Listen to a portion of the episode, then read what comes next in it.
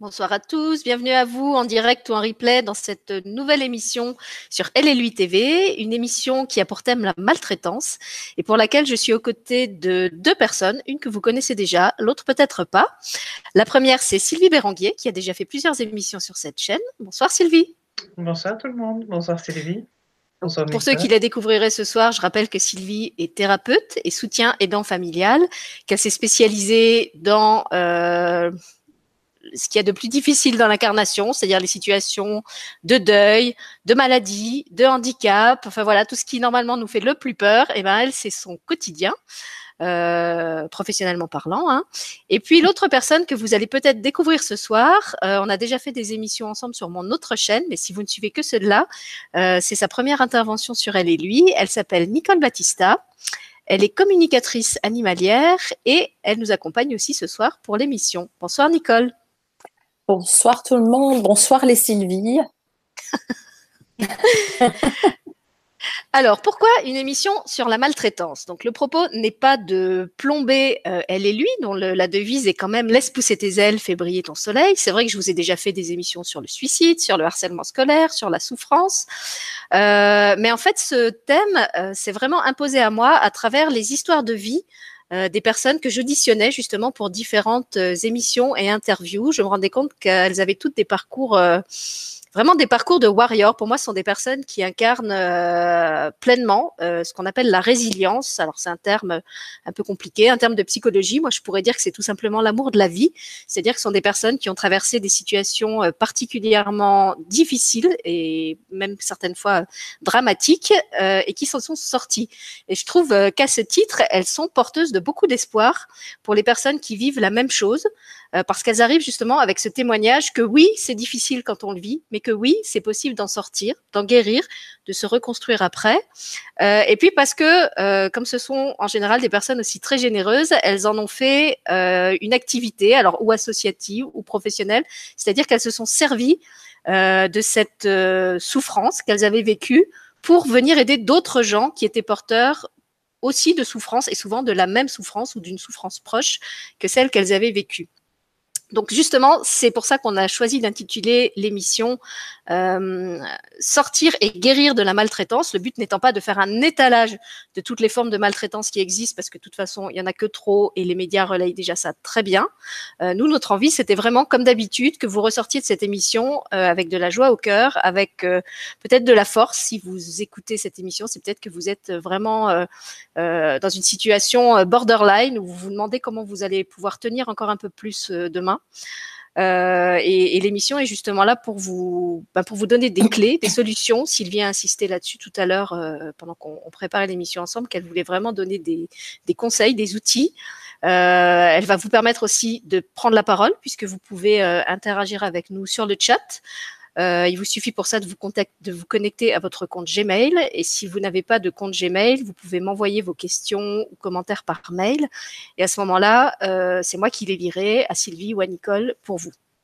Ça, c'est pour l'aspect technique. Et puis, il y a une autre raison euh, qui m'a motivée à faire cette émission, c'est que quand j'entendais parler de la maltraitance, en tout cas dans la façon dont on en parle au grand public, euh, bah, c'est que c'était toujours un peu les mêmes formes de maltraitance qui étaient mises en avant, c'est-à-dire qu'on parlait, ou même dans les représentations des gens, quand, je parlais de ça avec eux, je me rendais compte que quand on leur parlait maltraitance, bah, ils pensaient viol, ils pensaient coups, ils pensaient violence conjugale. Et finalement, justement, à travers ces témoignages que, je recueillais au fil des émissions que je préparais, je me rendais compte euh, qu'il existe beaucoup d'autres formes de maltraitance, malheureusement beaucoup moins connues, euh, alors qu'elles sont tout aussi fréquentes, tout aussi dangereuses, peut-être même plus du fait justement que ce sont des violences euh, récurrentes et silencieuses, des violences psychologiques, des violences verbales, des violences à la limite du harcèlement dans certains cas, et qui peuvent détruire une personne tout autant que le feraient des coups euh, je ne sais plus laquelle de vous deux d'ailleurs, euh, si, si c'est Sylvie ou Nicole, a dit dans une émission, de toute façon, moi, euh, au bout d'un moment, les coups, je les sentais même plus. Ça me faisait plus mal parce que j'y étais habituée. Par contre, les mots, ça me faisait toujours aussi mal. Ce qui montre bien mmh. qu'effectivement, ce qui est le plus douloureux, c'est pas forcément ce qu'on associe à, à, ces formes de violence-là. Donc voilà, ça s'est proposé un peu le, le le contexte de l'émission de ce soir, comment on en arrive à aborder ce sujet et avec quelles intentions. Euh, donc, on a convenu que j'allais passer la parole en premier lieu à Nicole, d'abord parce que c'est elle qui m'a inspiré cette émission. Euh, à travers justement euh, en partie son parcours de vie qu'elle m'a raconté et aussi parce que c'est sa première intervention sur la chaîne et que je voulais lui laisser un espace où elle pouvait se, se présenter à vous, vous parler de ce qu'elle fait et de ce qui lui avait donné envie d'être là ce soir. Donc vas-y Nicole, je te passe la parole. Merci Sylvie. Euh, oui, alors, euh, tu, tu, l'as dit tout à l'heure, je suis communicatrice animalière. Euh, j'ai pris le parti, moi, effectivement, d'utiliser de, de, tout ce vécu à bon escient et, pour aider les gens. Résumer, puisque comme tu le dis si bien, l'idée c'est de, parler de la maltraitance sans pour autant euh, passer une heure et demie à parler de nos souffrances respectives. Euh, donc euh, oui, j'ai été une enfant battue, très petite, battue par ma mère. Euh, je précise par ma mère et vous comprendrez pourquoi après. Euh, donc les coups, oui, les coups ont, plu euh, durant quelques années, jusqu'à l'âge de, de 5-6 ans à peu près, jusqu'au jour où une fois de plus, avec des coups particulièrement copieux, elle pensait m'avoir tué euh, parce que j'ai dû perdre connaissance, j'en ai pas de souvenir. Et puis euh, ce jour-là, elle m'a enfermée dans une pièce, elle a appelé mon père et elle lui a dit viens la chercher ou je la tue. Et de ce jour-là, euh, j'ai une petite idée de ce qui a pu se passer entre mes parents après, mais de ce jour-là, euh, les coups se sont arrêtés. Euh, j'ai pas souvenir euh, spécialement d'une. Euh, aussi, je crois que j'ai dû prendre une gifle à l'âge de 18 ans parce que je ne suis pas rentrée à l'heure à la maison. Euh, C'était très très amusant d'ailleurs ce jour-là aussi, mais sinon les coups ont été remplacés euh, très rapidement par euh, par la moquerie, par les mots, par le harcèlement psychologique, par des gestes, par des obligations, euh, du, du, harcèlement et, et une sorte de, de, de, maltraitance physique aussi quand on vous oblige de rester, à rester assis à table jusqu'à 4-5 heures de l'après-midi parce que vous n'avez pas voulu terminer votre assiette ou euh, quand vous prenez le verre de sirop sur la tête parce que toute la famille fait santé que vous voulez pas faire santé, enfin ce genre de choses. Bref, donc ça s'est très très vite remplacé par de la, la maltraitance psychologique, par les mots, par les gestes, par les moqueries fait aussi qu'elle n'avait aucun problème pour parler euh, de, tout ce qu'elle avait fait, de cette maltraitance, parce que je, suis issue d'une fratrie de six frères et sœurs, et je n'ai pas été la seule à être passée par là. Et, puis, euh, elle a aussi, euh, pendant longtemps après, pendant des années après, même après que j'ai quitté le foyer, raconté comme des anecdotes hein, ces séances que ce soit de coups ou de maltraitance verbale ou autre. Euh, c'est comme ça aussi que j'ai eu connaissance de, de, certains épisodes avec mes frères et sœurs plus âgés.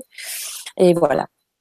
C'est-à-dire qu'elle racontait ça comme elle aurait raconté euh, la perte de la première dent, blague. Euh, la bicyclette. Ouais. C'était son histoire de vie avec vous, c'est ça? C'est ça. Oh ouais, comme, euh, comme tu dis, oui, comme la perte de la première dent, ou une bonne anecdote, quoi.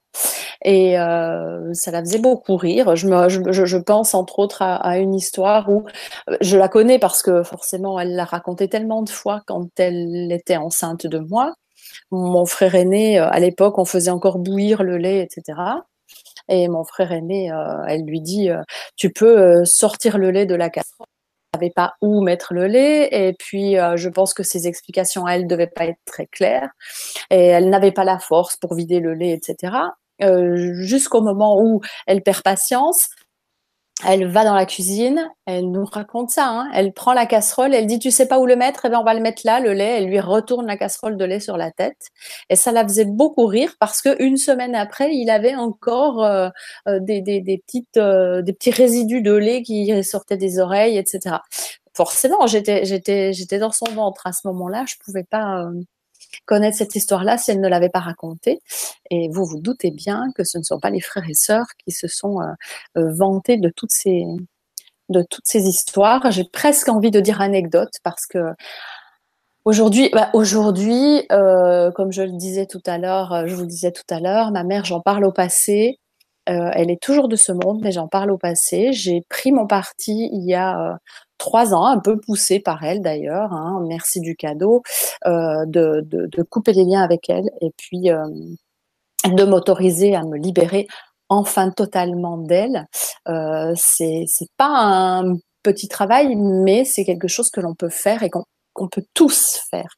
Voilà. Et c'est le but de ma présence ce soir, c'est vraiment de, de, vous expliquer, de, de par, par mon histoire, euh, vous, vous rassurer en fait et vous encourager à vous sortir de tous ces de toutes ces souffrances et de toutes ces douleurs que l'on peut encore ressentir à, plus de 50 ans quand on a euh, des, des, parents qui sont dans la perversion ou des proches ou des conjoints qui sont dans la perversion, dans la manipulation euh, psychologique et, qui votre vie durant vous font souffrir. On peut en sortir. Et, et on a plus le droit de se taire. Voilà, je crois que c'est vraiment ce qui me fait euh, le, le, le, plus bondir aujourd'hui de par les personnes que je côtoie et qui viennent me consulter, c'est il faut arrêter de se taire. Il ne faut surtout pas avoir honte de ce que l'on a vécu. Euh, si quelqu'un doit avoir honte de quelque chose, c'est la personne qui a commis l'acte. Et puis, euh, bien que je sois sans jugement envers toutes ces choses-là, euh, on ne doit plus se taire. Il faut pas avoir peur, il faut pas se cacher. Ça n'est pas une gêne et vous n'avez rien fait. Surtout, dites-vous bien, quoi que vous ayez vécu enfant ou même après, vous n'êtes pas responsable des violences que, que vous subissez, quelle que soit sa, sa forme. Voilà.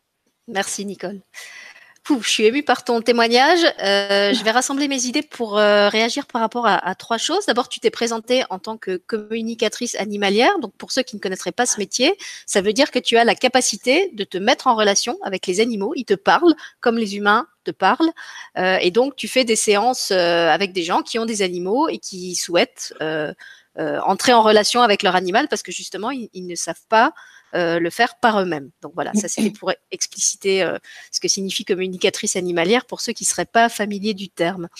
Euh, ensuite, ce que tu dis, bah, en fait, me renvoie vraiment à une émission qu'on a faite assez récemment avec Sylvie qui s'appelait La souffrance donne-t-elle tous les droits, où on avait tenu le même discours, c'est-à-dire qu'on n'est pas obligé de tout endurer. Évidemment, quand on est enfant, on n'a pas le choix, on, on est dans cette famille et tant qu'on ne l'a pas quitté, on est obligé d'endurer plus ou moins euh, ce qui s'y passe avec les codes relationnels euh, aussi dysfonctionnels soient-ils qui qui sont euh, la loi on va dire et, souvent la seule loi qu'on connaît dans, dans, les débuts de sa vie.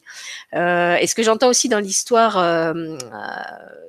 de, de, ta mère, c'est que alors non seulement il y avait de la violence, mais qu'il y avait une autre forme de violence encore que la violence verbale, qui était l'humiliation, puisqu'en fait elle se servait euh, de cette violence euh, qu'elle exerçait contre vous pour, euh, en quelque sorte, comme tu dis, se, en faire ses anecdotes, en faire son presque se, en faire des blagues, tu vois. Donc je trouve qu'il y avait mhm. une, cruauté supplémentaire au fait que non seulement soit, ça soit fait, mais que contrairement à ce qu'on disait en début d'émission, là, c'était pas passé sous silence, c'était pas caché, c'était comme mis en vedette, comme une espèce d'attraction.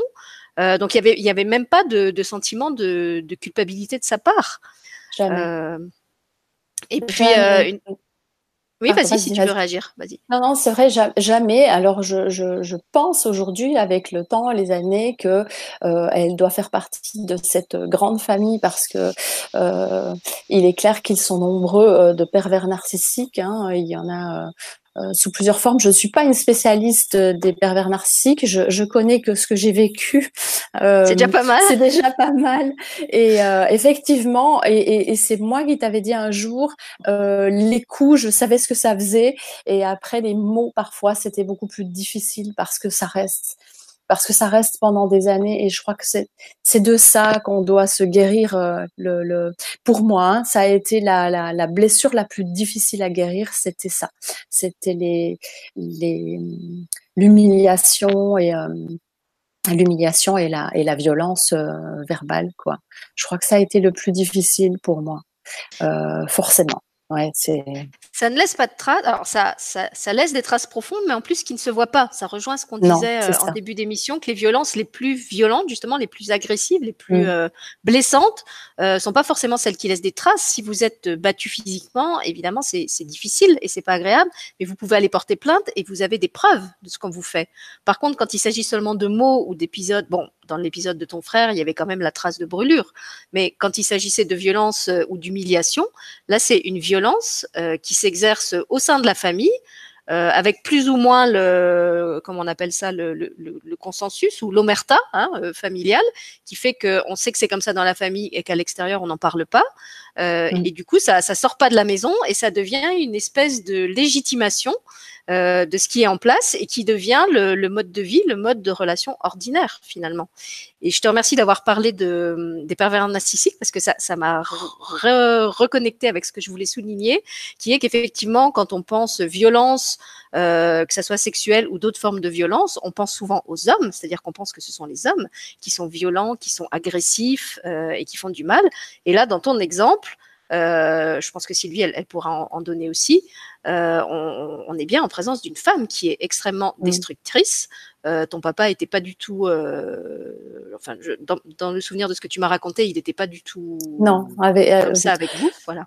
Je sais qu'il a été dur avec les garçons, mais les filles, mais mais c'était pas autant chez ma mère, j'ai toujours eu ce sentiment que c'était presque un, un, un, un plaisir. Hein. Je, le, mot est très fort, hein, j'en ai conscience, mais euh, j'en arrive à me demander s'il n'y a pas eu une part de plaisir pour elle d'acter de, de, ça.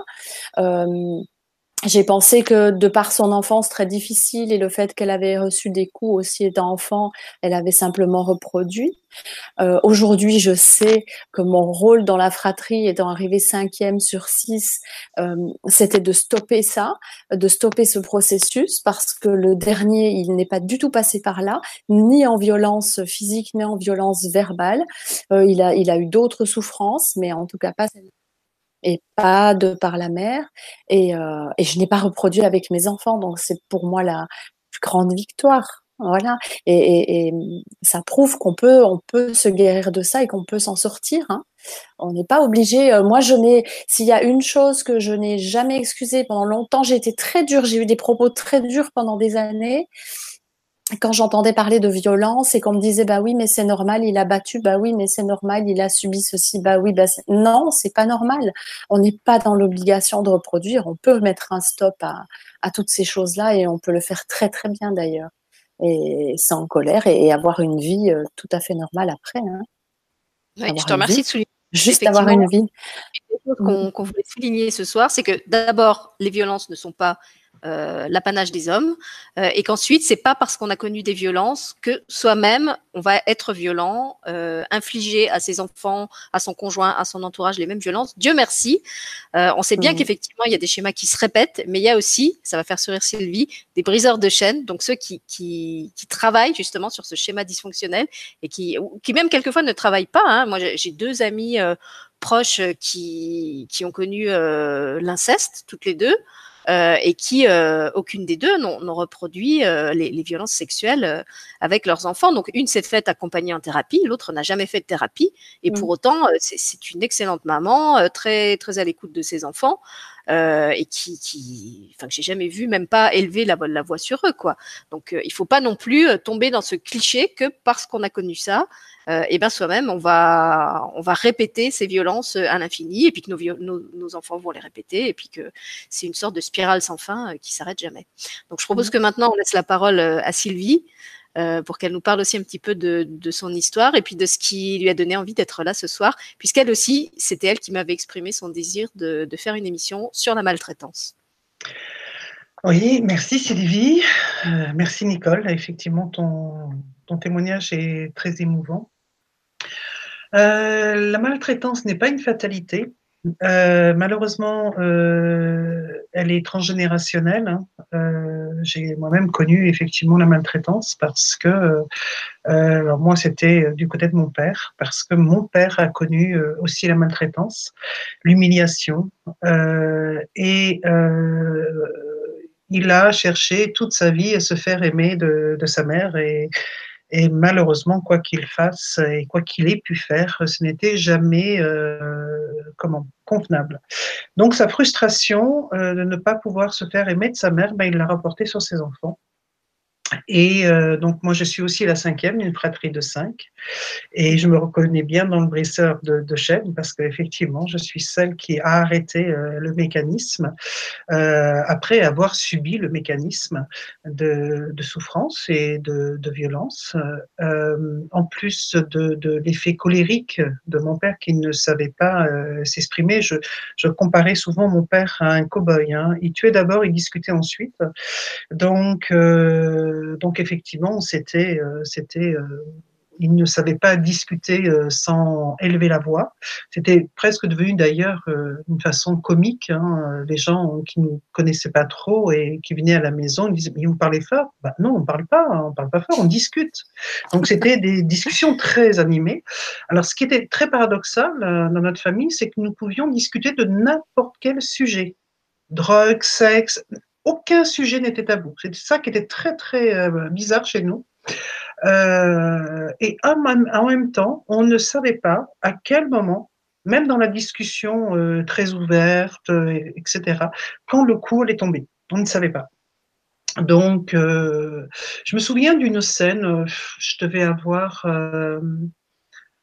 je, crois que j'étais en maternelle, hein, donc je devais avoir 5 ans. Et, euh, et, donc j'étais la dernière. Et mon père avait par habitude euh, le dimanche euh, matin, je crois, ouais, je crois que c'était le dimanche, ça devait être le jour du Seigneur pour lui, demander à chaque enfant ce qu'il avait fait. Donc nous étions obligés de mettre nos mains derrière le dos. Et nous devions dire ce que nous avions fait comme bêtises dans la semaine. Et donc, ça commençait par mon grand frère qui avait 7 ans de plus que moi, et, ensuite euh, mes deux sœurs, puisque bon, entre il y a, un enfant hein, qui n'a pas qui a décidé de, au bout de six mois, euh, salut les potes, je m'en vais, hein, euh, votre famille ne m'intéresse pas. Et, et, donc, moi, j'étais la quatrième et euh, je voyais mon frère euh, devoir dire, même s'il avait rien fait, devoir dire qu'il avait fait quelque chose. Et donc, les mains derrière le dos. Et mon père euh, giflait mon frère. Enfin, c'était pas une gifle, hein, parce qu'il se retrouvait à chaque fois par terre. Hein, donc, c'était une vraie, quoi. Et euh, donc, il y avait mon frère et ma sœur. Il y avait ma deuxième sœur. Donc, moi, j'étais la quatrième, mais indirectement, j'en avais déjà pris trois, quoi. Et si euh, l'un euh, avait l'outrecuidance de mettre ses mains devant euh, le visage, il s'en prenait une deuxième. Et à la fin, nous devions dire merci papa du service rendu. Donc c'était et ça c'était toutes les semaines. Et ma mère regardait sans rien dire.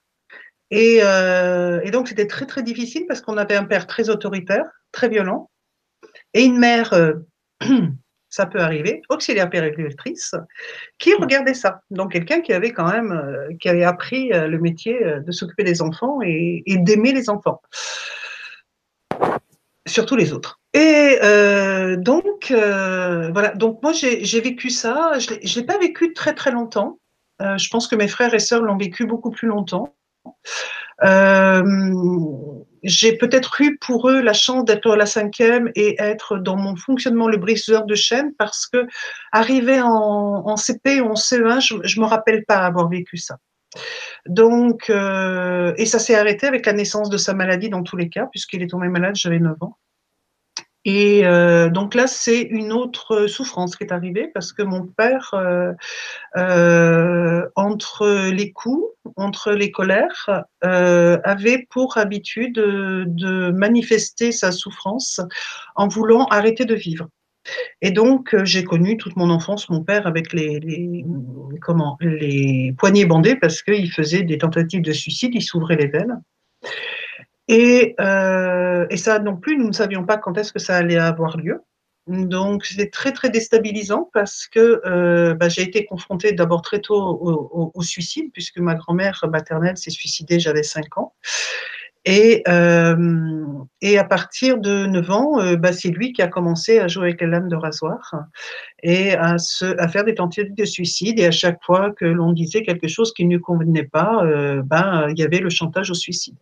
Et donc, il fallait être gentil, il fallait être respectueux, il fallait rien dire. Et, et en même temps, voilà, c'était une souffrance quotidienne. Et, euh, et c'était euh, très déstabilisant parce que quand il allait bien, euh, il fallait que tout le monde aille bien. Et, euh, ce qui était très paradoxal, la violence recommençait en même temps. Et quand il allait mal, il fallait que personne fasse de bruit parce qu'il était fatigué. Donc, dans tous les cas, notre existence était très ponctuée de son existence. Et, c'était voilà, très très très difficile à vivre en tant qu'enfant. Euh, donc, euh, moi, je suis pas devenue communicatrice animalière, mais par contre, tous ceux qui m'ont accompagnée, c'était mes, chiens, parce que ça a été vraiment les, des êtres magnifiques qui m'ont appris à aimer et qui m'ont appris l'amour. Euh, et euh, je me cachais tout le temps dans, leur niche et je leur racontais tous mes, euh, tous mes secrets. Et, euh, et, ce qui est vraiment très même aujourd'hui, hein, j'ai 54 ans, donc ça fait un petit moment, euh, aussi loin que je me rappelle, euh, je n'en voulais pas à mes parents parce que je pensais que ça se passait partout de la même façon. Je pensais que tout le monde, en fin de compte, avait une communication euh, un peu violente, un peu un peu bizarre comme ça. Et je voilà, pour moi, vu que les voisins savaient et n'agissaient pas, c'est que bah, ça devait se passer partout pareil. Donc, euh, et quand j'ai compris que c'était pas ça, euh, je crois que j'en ai plus voulu à mon entourage, qui n'est pas intervenu, euh, aux voisins, qui savaient, qui savaient que dans cette maison il y avait de la violence sous toutes ses formes, euh, qui savait qu'il y avait des enfants qui étaient maltraités, puisque je me souviens d'une scène où euh, nous étions obligés, euh, parce que mon père faisait des, des, crises de démence euh, dans, dans sa maladie, et euh, pieds nus, on était obligés d'aller chez le voisin qui nous avait amené chez un autre voisin qui nous avait amené chez notre oncle et euh, où j'avais passé la nuit. Je, je, je devais avoir, euh, ouais, je devais avoir, euh, oui, j'étais interne, donc j'avais 10 ans. Et euh, comment? Et je me souviens avoir dit à ma tante, j'aimerais me laver les pieds. Et elle me dit non non, euh, Sylvie, couche-toi. Mais je, c'était pas me laver les pieds, c'est que j'avais envie de me laver de cette situation. Et j'ai même pas pu avoir ça. Donc je me suis couchée avec les pieds sales et donc j'ai pas dormi la nuit parce que j'avais vraiment besoin de me laver de cette situation et j'ai pas pu le faire. Et je l'avais exprimé que en me lavant les pieds. J'aurais pu l'exprimer en me fait moins un câlin, mais je ne savais pas ce que c'était. Et avec mes chiens, je savais communiquer avec eux euh, pour ça, mais je ne savais pas autrement. Et euh, oui, c'est plus en fin de compte l'entourage qui savait et qui s'est tu. Et comme j'appartenais à une famille bourgeoise, il n'y a pas de, de, de comment sociale hein, chez les familles bourgeoises. Et donc nous devions à l'extérieur faire bonne figure et toujours, ben, tout est bien, papa est formidable, maman est formidable, alors que tout le monde savait ce qui se passait. Peut-être pas dans la totalité, mais tout le monde savait que c'était quand même une famille où il y avait quand même beaucoup de violence. Et, euh,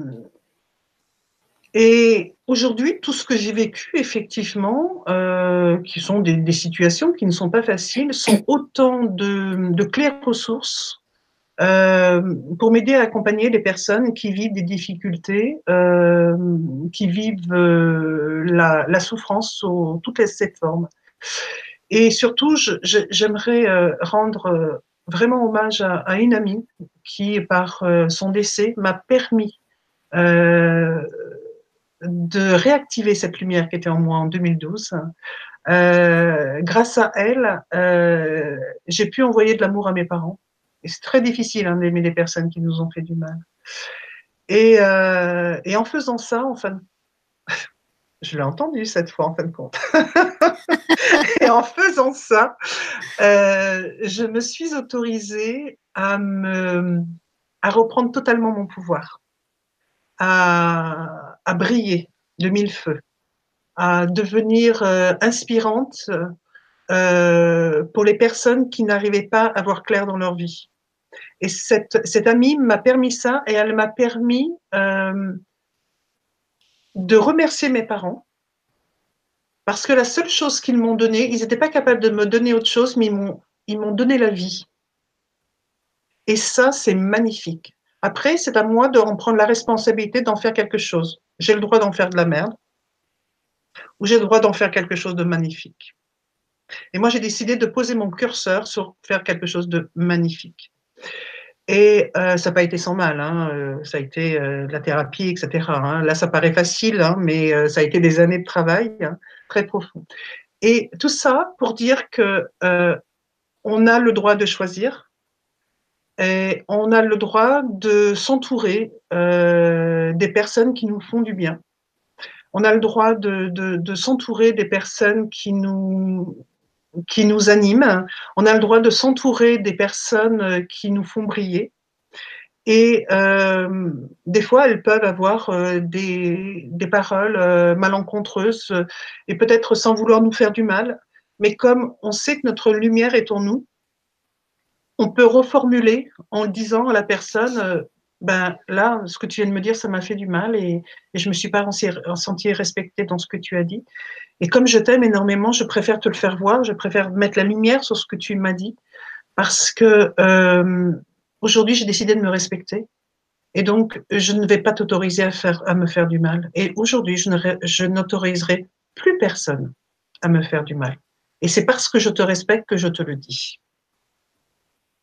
Merci Sylvie. Alors, je confirme qu'effectivement, aujourd'hui, tu dégages beaucoup de lumière. aujourd'hui, pas ce soir, mais maintenant. Euh, enfin, mais et ce soir encore plus que dans les autres émissions, je trouve. Donc merci pour ce témoignage. Et euh, je rappelle d'ailleurs que pour ceux qui veulent connaître mieux l'histoire de Sylvie, on avait fait une émission sur le suicide justement avec euh, David Sabat où elle avait eu l'occasion de nous raconter plus en détail tout ce qui s'était passé avec son père. C'est pour ça qu'elle a dit qu'elle euh, elle s'apesantirait pas là-dessus ce soir puisque ça avait été déjà évoqué. quand je vous entends toutes les deux, j'ai envie de vous demander qu'est-ce que vous auriez envie de dire aux personnes qui peut-être écoutent cette émission et justement soupçonnent que chez leurs voisins, leurs leur frères, leurs oncles, il se passe quelque chose. Euh, je me souviens de Jenny Desrutins avec qui on fait des émissions sur les, violences sexuelles et qui disait euh, on, sent qu'il y a quelque chose qui va pas. On ne sait pas exactement quoi, mais on sent que quelque chose n'est pas normal, n'est pas à l'intérieur de soi. Ça fait comme un truc chiffonné. voilà, on sent que ça va pas. On sait, on sait pas quoi, on sait pas comment.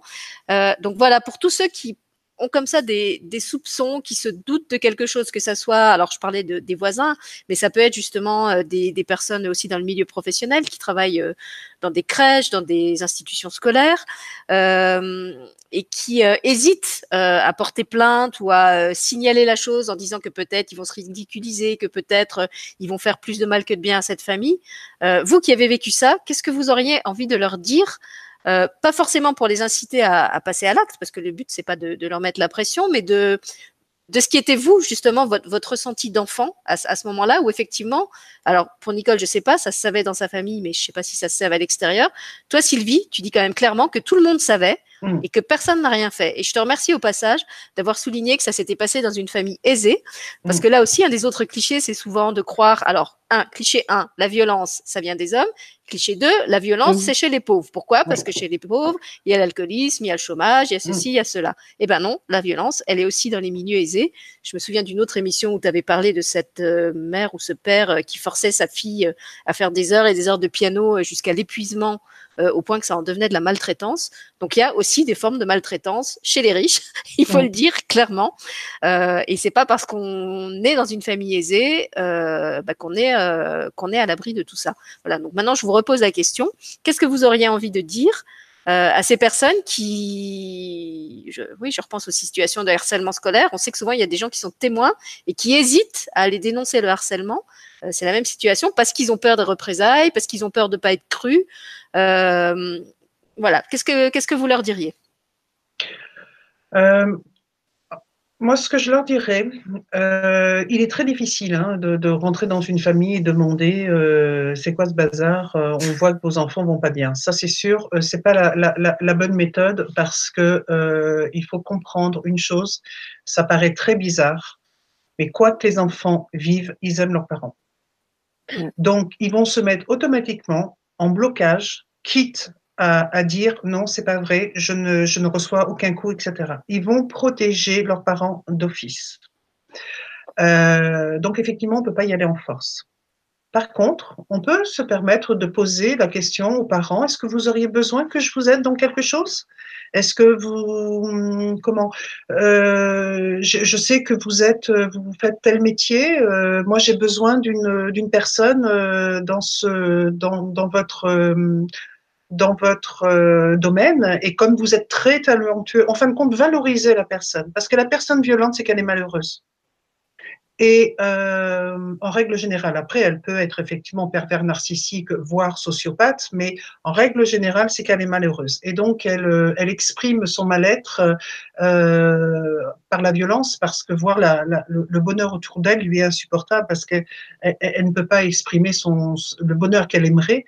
Et, euh, et donc, la, la souffrance de, de, des autres euh, lui est insupportable parce que lui-même, en tant qu'enfant, a était malheureux et, il est presque jaloux du bonheur de ses enfants parce que lui, il n'y a pas eu droit.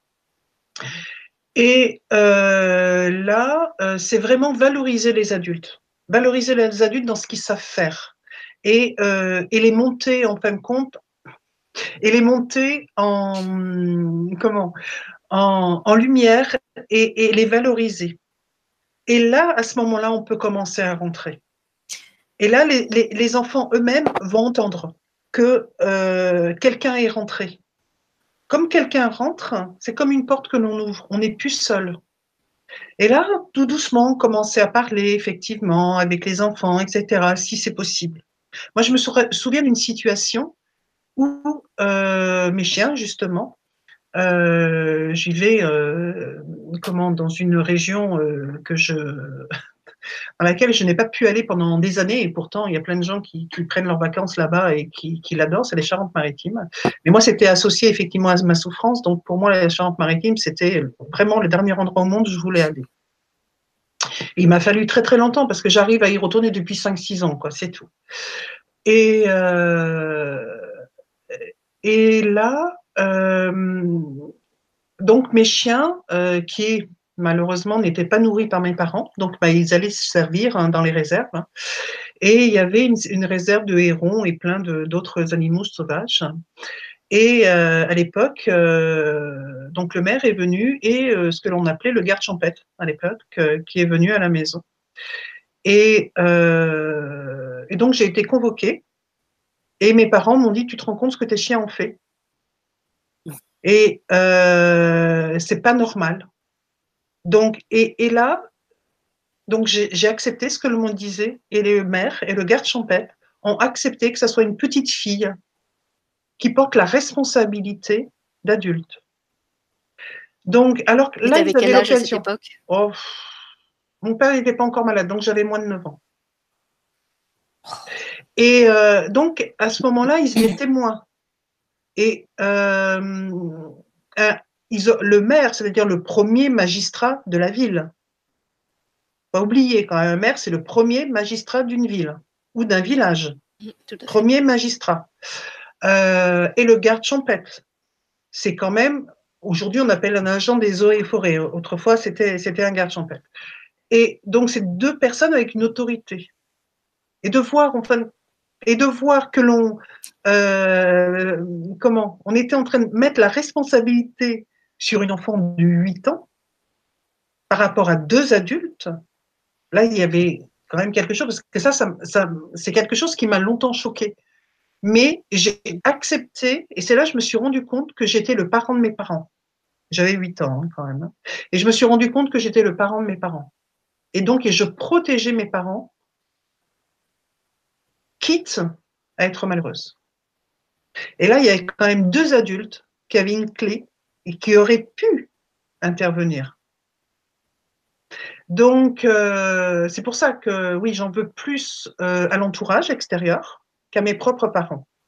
Euh, ce pour autant, euh, je, je, ne comment je ne, je ne vais pas valoriser les coups, hein, mais l'entourage est là. Et là, si euh, ils avaient reformulé cela en disant mais vous croyez, Monsieur Antel, que c'est à votre fille d'être responsable de ça.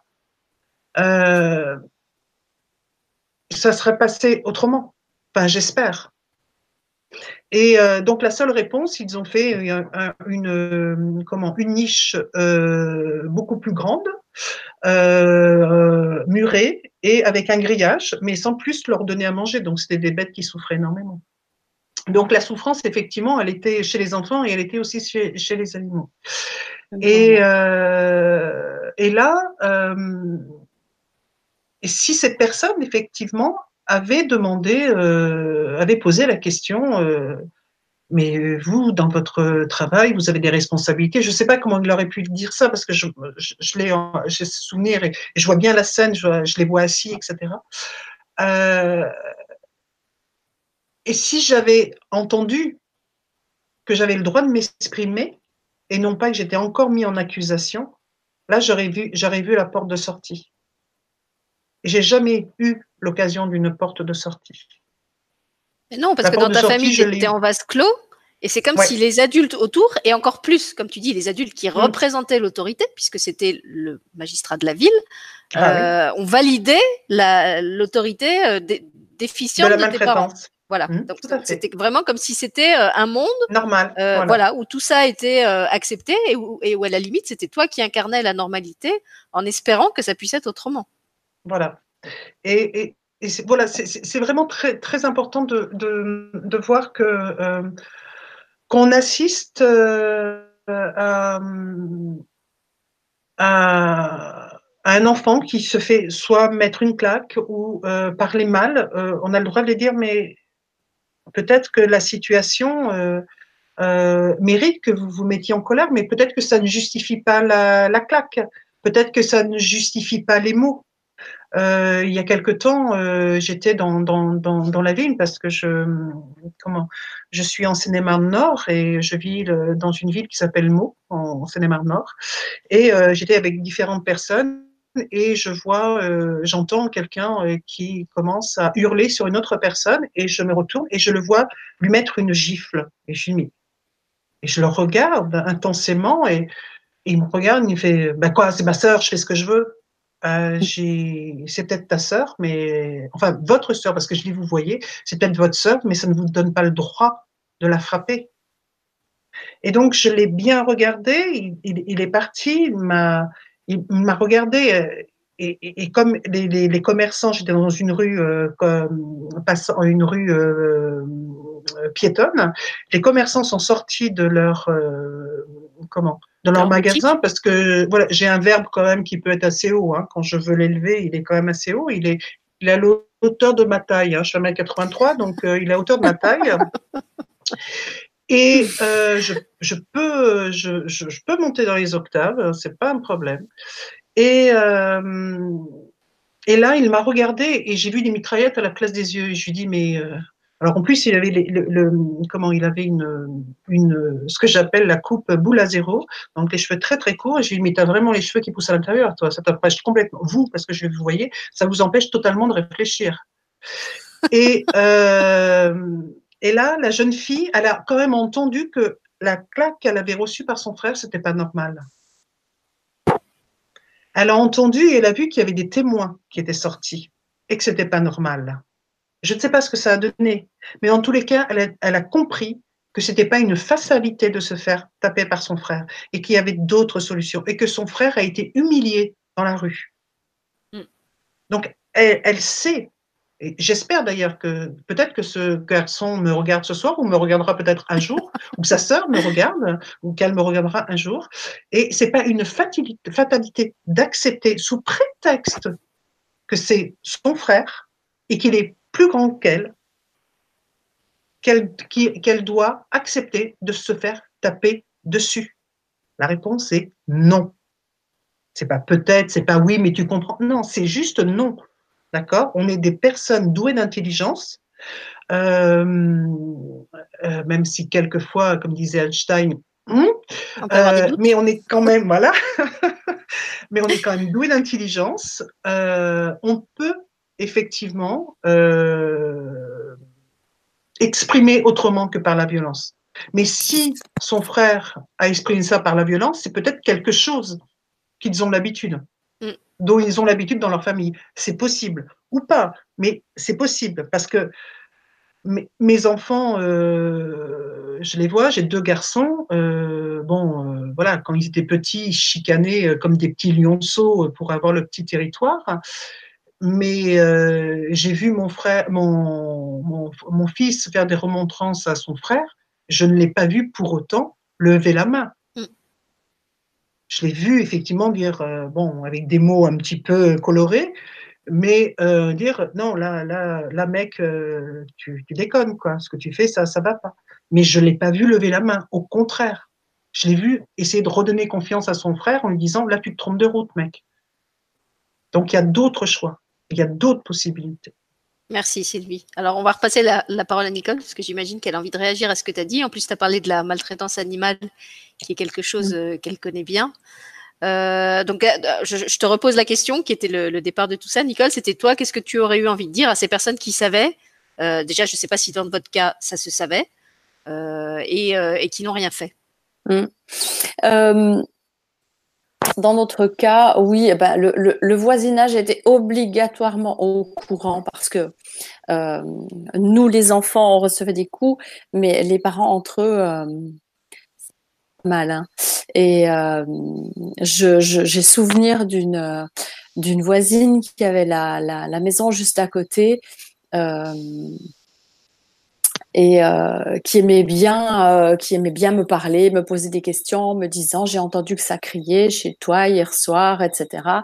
En plus, la voisine, elle avait un petit chien, j'aimais bien son petit chien, et puis euh, et puis elle m'offrait toujours un morceau de chocolat ou un truc comme ça. Donc euh, c'était la voisine euh, que j'aimais bien aller retrouver. Et puis moi, à partir du moment où j'avais affaire à à quelqu'un de, gentil, euh, pour moi, c'était tout gagné. Hein.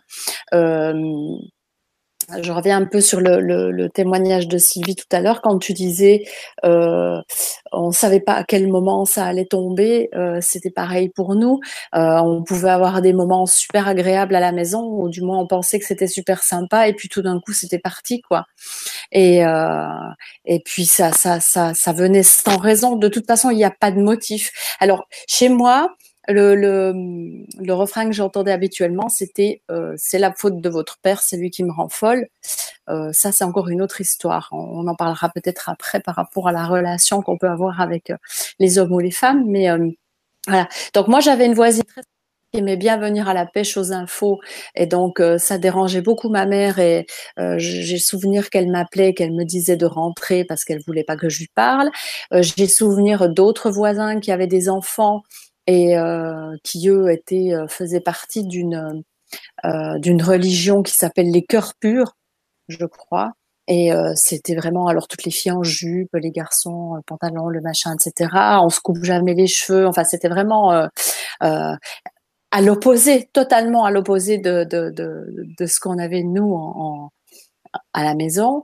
Et puis, euh, ces gens-là, on aimait bien aller chez eux. On était invités aussi en tant qu'enfants à aller jouer là-bas. Et donc, c'était, je pense, leur manière à eux de, de nous aider aussi en, en nous accueillant chez eux une demi-journée ou autre. Après, je suis tout à fait d'accord avec le fait que on doit essayer de rentrer par la petite porte, euh, essayer de comprendre ce qui se passe, voire peut-être soulager une mère violente ou un père violent en, en lui demandant ce qu'il le pousse peut-être à acter comme ça ou, en écoutant ce qu'il a à nous dire si c'est une personne qui veut se, se confier, hors perversion bien entendu, parce que de toute façon le pervers, vous pouvez pas le changer.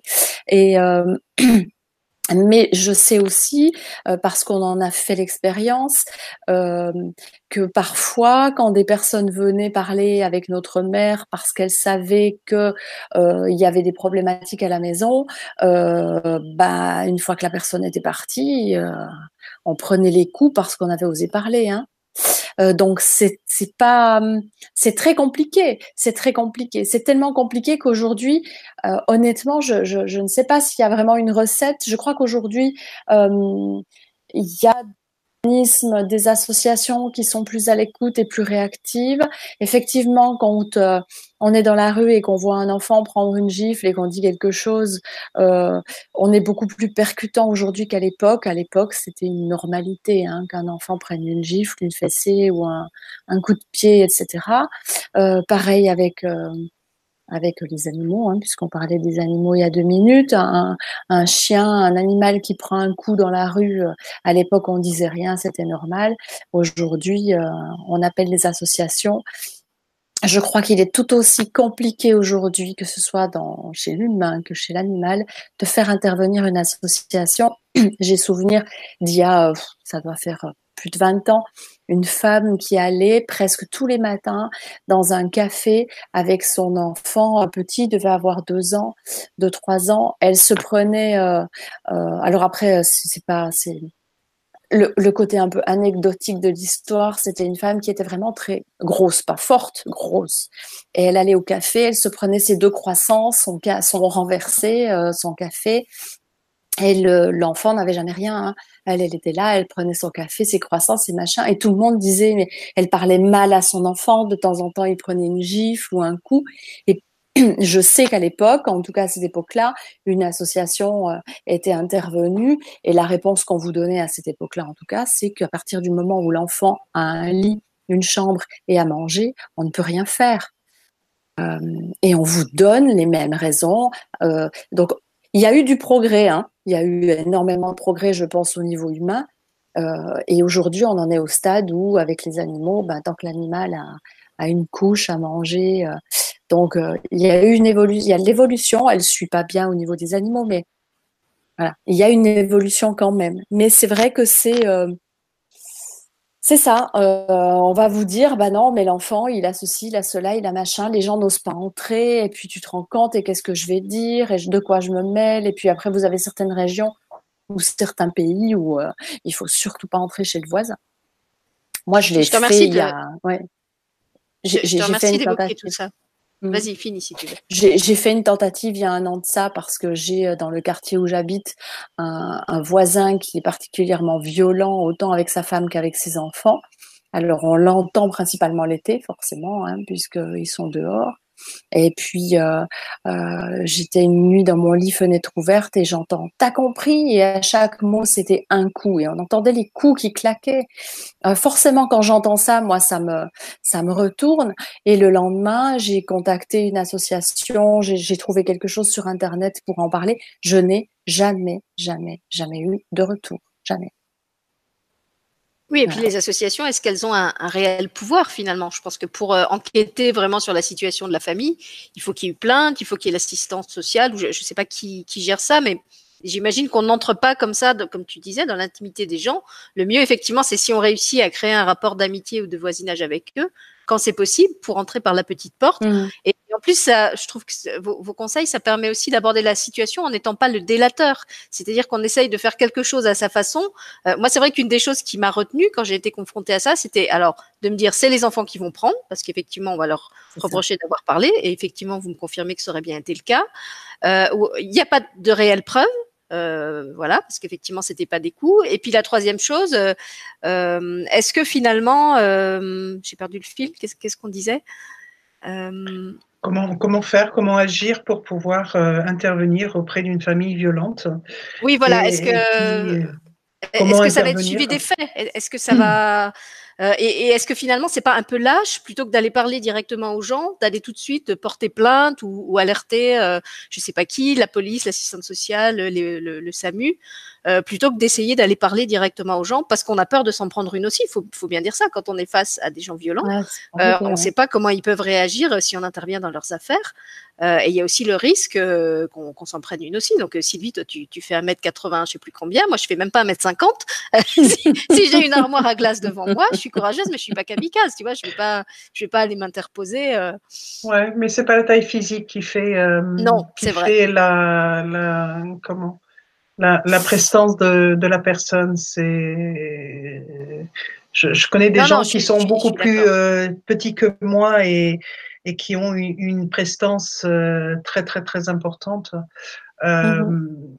et, et, et, qui ont voilà leurs mots sont sont posés, ils sont là et, et pourtant euh, voilà, non, non, tout à fait. Non, mais je, je avec une personne que, que, que j'estime beaucoup en riant, euh, je, je l'appelle toujours 1m25. Elle est un peu plus grande que ça, mais et, euh, et c'est quelqu'un que, que j'estime énormément et qui a énormément de charisme. Euh, si, si, elle m'entend, ben, je lui fais un clin d'œil, ça le se reconnaîtra. Et euh, voilà, on n'a pas besoin d'être grand, effectivement, pour pouvoir euh, imposer. Par contre, effectivement, si on fait euh, 1m50, 1m25 et qu'on a une armoire à glace qui fait 2 mètres, oui, ça, ça peut surprendre ça peut, ça peut bah, vraiment. Tout, comme tu dis, tout dépend de la situation. Moi, quand j'étais jeune prof, je me suis retrouvée face à des élèves qui faisaient trois fois ma taille et qui, qui étaient, euh, qui pouvaient aussi être, être, être, dangereux, qui étaient en situation de prédélinquance. Et c'est vrai que, comme tu dis, euh, le, le, fait d'arriver à se faire respecter n'a rien à voir avec l'aspect physique. Mmh, j'ai, j'ai réussi à me faire respecter de ces gaillards, alors que j'avais des collègues, même hommes, euh, qui se faisaient complètement euh, caillonner dans leur classe. Donc, c'est, mmh. pas ça la question. Voilà. Et par rapport à ce que vous avez dit, je voulais aussi euh, relever quelque chose qui me semble important c'est que la maltraitance, alors on parlait des, des maltraitances mal connues, silencieuses, euh, il y en a une qui est peut-être encore plus euh, plus insidieuse et plus difficile à détecter, c'est tout simplement quand on est euh, dans une dans une famille où le parent n'aime pas son enfant. Donc ouais. qui, il lui manifeste pas forcément euh, par des des agressions verbales ou physiques comme ce que vous avez vécu vous, mais ça peut être aussi une forme de, de une façon de l'ignorer. Je pense à ces parents qui sont totalement absents, qui sont totalement investis dans dans d'autres activités que de s'occuper de leurs enfants et qui en fait les ref, les refilent tout le temps à droite, à gauche, aux voisins, aux amis, aux crèches, qui ne s'en occupent pas, qui leur donnent pas d'amour. Ça aussi, pour moi, c'est une forme de, maltraitance, de ne pas accorder d'attention à son enfant. Attention, je ne parle pas des parents euh, qui ont des métiers très prenants euh, et qui mettent leurs enfants à la crèche. Euh, parce que leur métier leur prend beaucoup de temps. Je parle de ceux qui, par choix, en fait, non, on fait des enfants mais n'ont pas vraiment envie de s'en occuper et du coup les refilent à droite à gauche euh, sans vraiment s'en occuper. Je pense aussi aux parents, et on en avait parlé justement, Sylvie, dans cette fameuse émission où tu avais parlé de la petite pianiste, qui projette sur les enfants euh, des ambitions démesurées euh, par rapport à leur, euh, à, leur, à leur rêve à eux, leur rêve déçu, et qui attendent euh, de leurs enfants, qui réalisent un rêve, euh, qui d'abord n'est pas celui de l'enfant la plupart du temps, mais celui du parent, et, alors que l'enfant n'a peut-être même pas les moyens de réaliser ce rêve et qui lui mettent vraiment une pression, euh, comme un, une espèce d'amour conditionnel, de dire je ne t'aimerai que si tu deviens cet enfant-là, cet enfant que j'ai rêvé et que je veux que tu sois, et à aucun prix, euh, quoi que tu fasses de grand dans ta vie, tu n'auras mon amour et ma reconnaissance parce que tu ne seras pas devenu celui que moi j'avais décidé que tu serais. Ça aussi, pour moi, mmh. c'est une forme de maltraitance. Et ça aussi, c'est très, très difficile à, à, détecter parce que de l'extérieur, la famille a l'air d'aller bien. Euh, L'enfant, il, il, réussit scolairement. Euh, il va à son cours, alors je sais pas, il est excellent au ping-pong ou au piano ou, ou, ou, au violon ou à je sais pas quoi. Euh, et par derrière, en fait, il, il a pas de, il a pas d'enfance, il a pas d'adolescence. Il passe ses journées à bûcher. Euh, je pense aux, aux, petites filles aussi à qui on fait faire de la danse euh, parce que la mère voulait être danseuse étoile et qui se tape des heures et des heures de répétition euh, avec le corps et qui, qui, est quasiment déformé par les, les exercices physiques qu'on leur demande d'assumer. Euh, et qui arrive à 30 ans euh, en n'ayant pas réussi à devenir danseuse étoile, en n'ayant pas eu de vie de famille euh, parce qu'elles n'avaient pas de temps à consacrer à ça. Et, et voilà, c'était quoi cette est-ce que c'était vraiment euh, les aider à grandir dans l'amour que qu'avoir ce degré d'exigence envers eux? Et je souligne ça parce que j'ai sur le chat euh, Christine qui a aussi euh, bah, eu une, une, une, enfance assez difficile et qui, quand elle m'en a parlé, euh, me disait mais de toute façon moi quand je me plaignais on me disait de quoi tu te plains? T'as un lit, t'as à manger, euh, exactement ce que vous avez évoqué. T'as as, as, mmh. le confort matériel, comme si le fait d'avoir le confort matériel justifier tout le reste. Hein. On, on, retombe sur ce qu'on disait dans l'émission sur le handicap euh, avec Vanina Kaitukoli qui disait on, fait croire aux parents que du moment qu'ils ont tous les objets, euh, la, chaise haute, le pouf, le parc, le lit machin, euh, leur enfant il va être super bien euh, avec handicap ou sans. mais en fait l'enfant ce dont il a besoin c'est pas du pouf du parc et de la chaise machin, c'est d'amour. Faut de se, faut arrêter de, de, de, se focaliser sur. alors je, je dis pas qu'effectivement si l'enfant il, il, est dans une misère sociale terrible, euh, il sera heureux à 100% tout le temps. Mais en même temps, dans d'autres cultures, on a des tas d'exemples de familles qui vivent, alors peut-être pas dans la misère, mais dans la pauvreté, euh, et qui sont infiniment plus heureux que certaines familles aisées de chez nous, euh, où il y a tout ce confort matériel, mais où il n'y a pas d'amour. Donc mmh. euh, voilà, je, je, tenais à souligner ça pour peut-être euh, remettre les choses d'aplomb et, et, rappeler que la maltraitance, bah, ça, ça, peut être aussi ça, ça peut être cette façon de, de refuser son amour à son enfant, soit par indifférence, soit par euh, exigence euh, démesurée envers lui. Il y a, il y a sûrement d'autres façons par lesquelles ça s'exprime. Moi, je, je pense à ces deux-là. Est-ce qu'il y en a une de vous deux qui veut réagir par Alors, rapport à ça? euh, tu, tu, as parlé beaucoup effectivement de la maltraitance enfantine par rapport aux parents, mais il y a aussi la maltraitance des enfants par rapport euh, aux parents. Mm. Euh, on est d'une société d'image euh, où euh, nous sommes agressés constamment par la, der la dernière veste qu'il faut, le dernier pantalon à la mode, le, le ci, etc. Euh, moi, je me souviens d'une anecdote.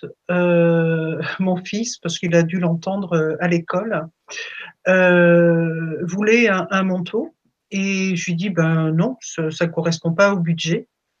Et il me dit ah bon? Ben, je vais porter plainte à la police. Euh, euh, ah ben, je mais il n'y a pas de problème. Je m'arrête devant le, le, commissariat, je dis, ben, on y va. Il me dit, tu fais quoi? Ben, Je dis, on va voir le policier. Il me dit, tu rigoles? Je dis, pas du tout. On y va. Mais maman, mais ça a été terminé. Hein. Jamais plus j'en ai entendu parler. Mais par contre, parce que moi, j'ai eu l'audace de le faire. Par contre, je vois des, des parents se saigner, économiser pour que l'enfant et le dernier manteau à la mode qui va se faire raqueter quelque temps après, parce que ça aussi, ça arrive. Euh, mais c'est important parce que si mon enfant n'est pas comme les autres, il sera malheureux. Euh, et c'est pour ça que tu fais bien de souligner que l'amour est très, très, très important. C'est pas le dernier blouson à la mode qui coûte 600 ou 700 euros euh, quand on est, euh, comment, quand on a 8 ans ou 9 ans ou 10 ans ou un peu plus, qui va faire que l'enfant va être bien c'est pas le dernier iPhone à la mode où l'enfant va être bien. Moi, mes enfants, ils ont commencé à avoir un portable à l'âge de 13 ans, 13 ans, 14, ouais, 13 ans, parce que le médecin m'avait conseillé qu'avant, c'était très mauvais. Donc, euh, c'est très bien. Ils ont, ils, ils ont dû, euh, comment, développer des ressources et, euh, et, devenir très créatif pour pouvoir euh, m'appeler. Donc à l'époque, il y avait encore les cabines téléphoniques. Euh, donc mon, fils s'est débrouillé pour m'appeler à, chaque fois en SVP. Quoi. Donc il n'y avait pas de problème. Il trouvait, il trouvait la solution. Il me dit mais comment je vais faire? Mais chérie, tu sais, moi quand j'étais enfant, il y avait pas de, il y avait des cabines téléphoniques, il y en avait déjà pas partout. Et les téléphones portables, ça n'existait pas. Mais comment tu faisais? Ben, Quand on me disait de rentrer à l'heure, je rentrais à l'heure. C'est tout. Euh, et, euh, et donc, euh, j'ai vu, j'ai vu des parents se saigner pour que l'enfant ait la dernière chose à la mode parce que eux-mêmes avaient peut-être vécu un manque et ils ne voulaient pas que leur enfant vive ce manque-là. Sauf que le problème, c'est qu'on confond le manque matériel et le manque d'amour on ne va jamais aimer quelqu'un en le couvrant de cadeaux. La personne aura toujours envie de plus et encore et encore parce que c'est la seule chose qu'elle pourra euh, avoir de son parent. Et ça ne sera jamais assez. Et ça, ça devient de la maltraitance enfant vers parent. Et comme le parent va toujours faire, il comprendra jamais pourquoi il a l'amour de, de cet enfant. Et ce que le parent ne comprend pas à ce moment-là, c'est que l'enfant lui, est en train de lui dire, mais de toute façon, je vais te saigner tant que tu ne donneras pas de l'amour. Mmh. Et, et c'est très, très, très difficile parce qu'il y, y a, vraiment des, des, des malheureusement des, des, enfants et des parents qu'on est obligé de séparer et il y a des, des éduqués pour rééduquer les enfants mmh. à, à avoir les bases relationnelles parce qu'ils sont perdus, ils n'en ont pas. Et euh, donc, il y, y, a effectivement la maltraitance des enfants par les parents et il y a aussi la maltraitance des parents par les enfants. Y Parce compris, que... alors là, tu, tu, parles de cas euh, où les enfants sont petits, mais dans l'émission qui s'appelait euh, La souffrance donne-t-elle tous les droits, tu avais aussi parlé justement de tout ce qui peut se passer quand le parent est malade, est en mmh. fin de vie, et de ce qui se passe justement avec les enfants qui, quelquefois, euh, bah, justement, se vengent un petit peu de choses mmh. qu'ils ont vécues dans leur enfance. Hein, le, le, rapport de, de, comment on dit, le rapport de pouvoir, le, mmh. le rapport de force s'inverse. Euh, et du coup, bah, il y a des enfants qui abusent aussi du pouvoir que la maladie donne sur leurs parents. À l'inverse, s'il y a des parents qui abusent de la maladie pour euh, harceler littéralement leurs enfants, euh, exiger toute leur attention. Donc tout ça, ça avait été abordé dans cette, euh, cette autre émission. Tu, tu voulais ajouter quelque chose encore, Sylvie, sur ce bah, C'est surtout pour dire que effectivement, le, le, comment, la base de tout, tu, tu, tu as bien insisté sur l'amour, la base de tout, effectivement, c'est un manque de communication d'amour. Et, et, et c'est normal hein, de vouloir le meilleur pour ses enfants. Hein, euh, tout, tout, le monde, hein, tout le monde veut cela. Mais euh, il ne faut pas confondre plaisir et envie. Et il ne faut pas euh, comment se dire comme je n'ai pas le temps parce que je travaille comme un dingue, je vais compenser. Je compense, oui. Mm. Et la compensation amène la solitude. Et, et, la solitude dans une famille, alors peut-être que cette, cette, cette, famille a effectivement une chambre pour chacun, une télévision dans chaque pièce, a tout ce qu'il faut. Mais plus on multiplie les moyens de communication artificielle, moins il y a de la communication verbale dans la famille. Donc ça, vraiment, il faut réinstaurer ça, euh, parler. Dites-vous que vous, vous, aimez. Euh, le montrer de temps en temps, c'est bien, mais euh, avoir des intentions, se regarder. Euh, les gens ne se regardent plus. Regarder quelqu'un dans les yeux, c'est très très difficile. Il y a très peu de personnes qui arrivent à le faire. Et pourtant, c'est ce que c'est vraiment la, porte de l'âme c'est là où on arrive vraiment à communiquer avec les personnes. Et euh, s'autoriser tendrement à communiquer avec les gens, euh, et à fortiori avec les gens que l'on aime, ça vaut tous les cadeaux du monde. Ça vaut tous les pantalons du monde, ça vaut toutes les vestes du monde. Du moment que la personne n'a pas froid, ok, il a peut-être pas le dernier truc à la mode, mais au moins il a le câlin de ses parents. Et ça, ça va construire ses souvenirs et quand il sera pas bien ou il aura froid dans sa vie, il se rappellera des bras de ses parents, de la chaleur, de l'amour qu'il a eu au moment où il en avait besoin. Et dans les moments difficiles de sa vie, parce qu'il y en aura peut-être, il pourra se rappeler de ça et il, se, il pourra se rappeler qu'il a été aimé et se dire, OK, maintenant, moi, je prends la responsabilité de m'aimer parce que j'ai été aimé, je sais ce que ça fait à l'intérieur et j'ai envie de retrouver cette chaleur. Donc ça, c'est très important de se souvenir. Et ça, c'est une des clés, l'amour. Merci Sylvie. Je vais redonner la parole à, à Nicole, qu'on n'a pas beaucoup entendu. Peut-être elle peut réagir à ce que tu as dit. Et puis, euh, elle pourra peut-être aussi nous parler un peu de ce que lui, ce que nous disent, euh, ce que lui disent les animaux euh, qu'elle a dans ses oui. consultations, qui connaissent aussi la maltraitance. Oui. Alors, est-ce que justement, ils tiennent le même discours que nous ce soir? Est-ce qu'ils te disent d'autres choses? Comment ça se passe? Alors, euh, juste avant de parler des animaux, je voulais juste rebondir un peu sur ce qu'expliquait Sylvie, qu'effectivement, avec ce que tu disais toi, hein, qu'il y avait d'autres types de, de, de maltraitance et euh, euh, de, de, mon expérience personnelle en tout cas. je me souviens qu'arrivé à l'âge de 16, 16 ans à peu près, 16-17 ans, j'avais droit à, à, une autre forme de, de torture verbale quand on me disait regarde ta cousine elle est plus belle que toi j'ai une cousine on a le même âge hein, exactement le même âge et elle est euh, allez moi je mesure 1m60 elle doit mesurer 1m65 alors j'avais toujours droit mais elle elle est grande elle elle est belle elle regarde ses jambes. Moi j'étais j'étais appelée Mister Magoo par ma mère à la maison parce qu'elle estimait que j'avais le, le nez de Mister Magoo pour ceux qui ont connu euh, le dessin animé euh, les jambes, euh, comme j'avais pas les jambes parfaitement droites, elles n'étaient pas aussi belles que celles de ma cousine. Enfin, même jusque là, hein, jusqu'au physique, hein, ça a été, euh, ça a été difficile. Et pendant des années, j'avais la sensation d'être le vilain petit canard et euh, d'être incapable de plaire aux hommes. Et, et, voilà. Donc il y a, y a ça aussi hein, qui continue. Mais plus j'écoute euh, plus j'écoute euh, Sylvie euh, parler de, toutes ces formes-là, plus je prends conscience de la perversité de, la personne qui m'a mise au monde. Voilà, donc ça, en même temps, ça fait du bien. Alors, on va en revenir sur les animaux. Alors, effectivement, à un moment donné, Sylvie, tu disais que les animaux n'étaient pas spécialement bien traités chez toi non plus, pas nourris, effectivement.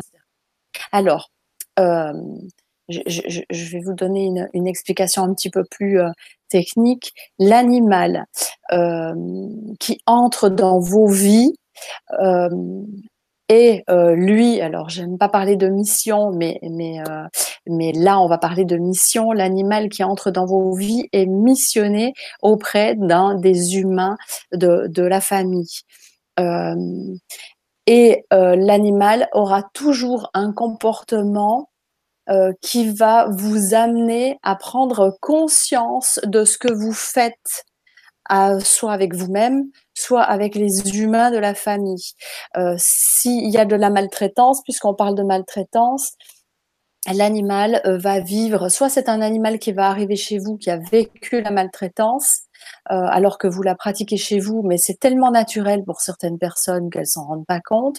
Mais cet animal va avoir les comportements euh, qui amènent à, à se réveiller là-dessus, ou c'est un animal qui va entrer dans cette famille-là pour être justement le confident de l'enfant. Ça, Et puis, euh, le comportement de l'animal vous amènera toujours, déjà par son comportement, hormis la communication, à, il a cet effet miroir. Comme un enfant a l'effet miroir dans une famille, euh, l'animal a l'effet miroir dans un, dans un foyer.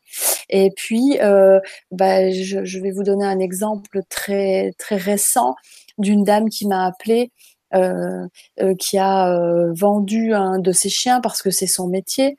Et puis elle en, produit très peu dans l'année. Et puis elle a vendu un petit chien qu'elle a récupéré au bout de d'un mois et demi, je crois, parce que la personne qui s'occupait de ce chien le traitait très mal. et donc, elle me demande de faire une communication avec ce petit chien pour savoir ce qui s'était passé, comment allait le chien, pourquoi est-ce qu'elle ne pouvait presque plus le, caresser, pourquoi est-ce qu'il était excité, il dormait plus, etc. Donc le chien, euh, exceptionnellement, m'a montré ce qu'il avait vécu chez cette personne, euh, et exceptionnellement parce que là, ne vit pas dans le, dans le passé, euh, n'a pas de rancœur, n'a pas de jugement, etc. Mais quand un animal me montre ce qu'il a vécu, c'est qu'il y a quelque chose d'important à retenir là-dessus. Et il m'a amené à la maltraitance qu'avait vécue cette dame, donc l'éleveuse. Et euh, il m'a amené, de par les images, hein, en communication animale, on reçoit beaucoup d'images, de signes, etc. Et il m'a amené à la maltraitance de son humaine. Et puis, euh, j'ai pu intervenir auprès d'elle et l'aider par rapport à cette problématique-là.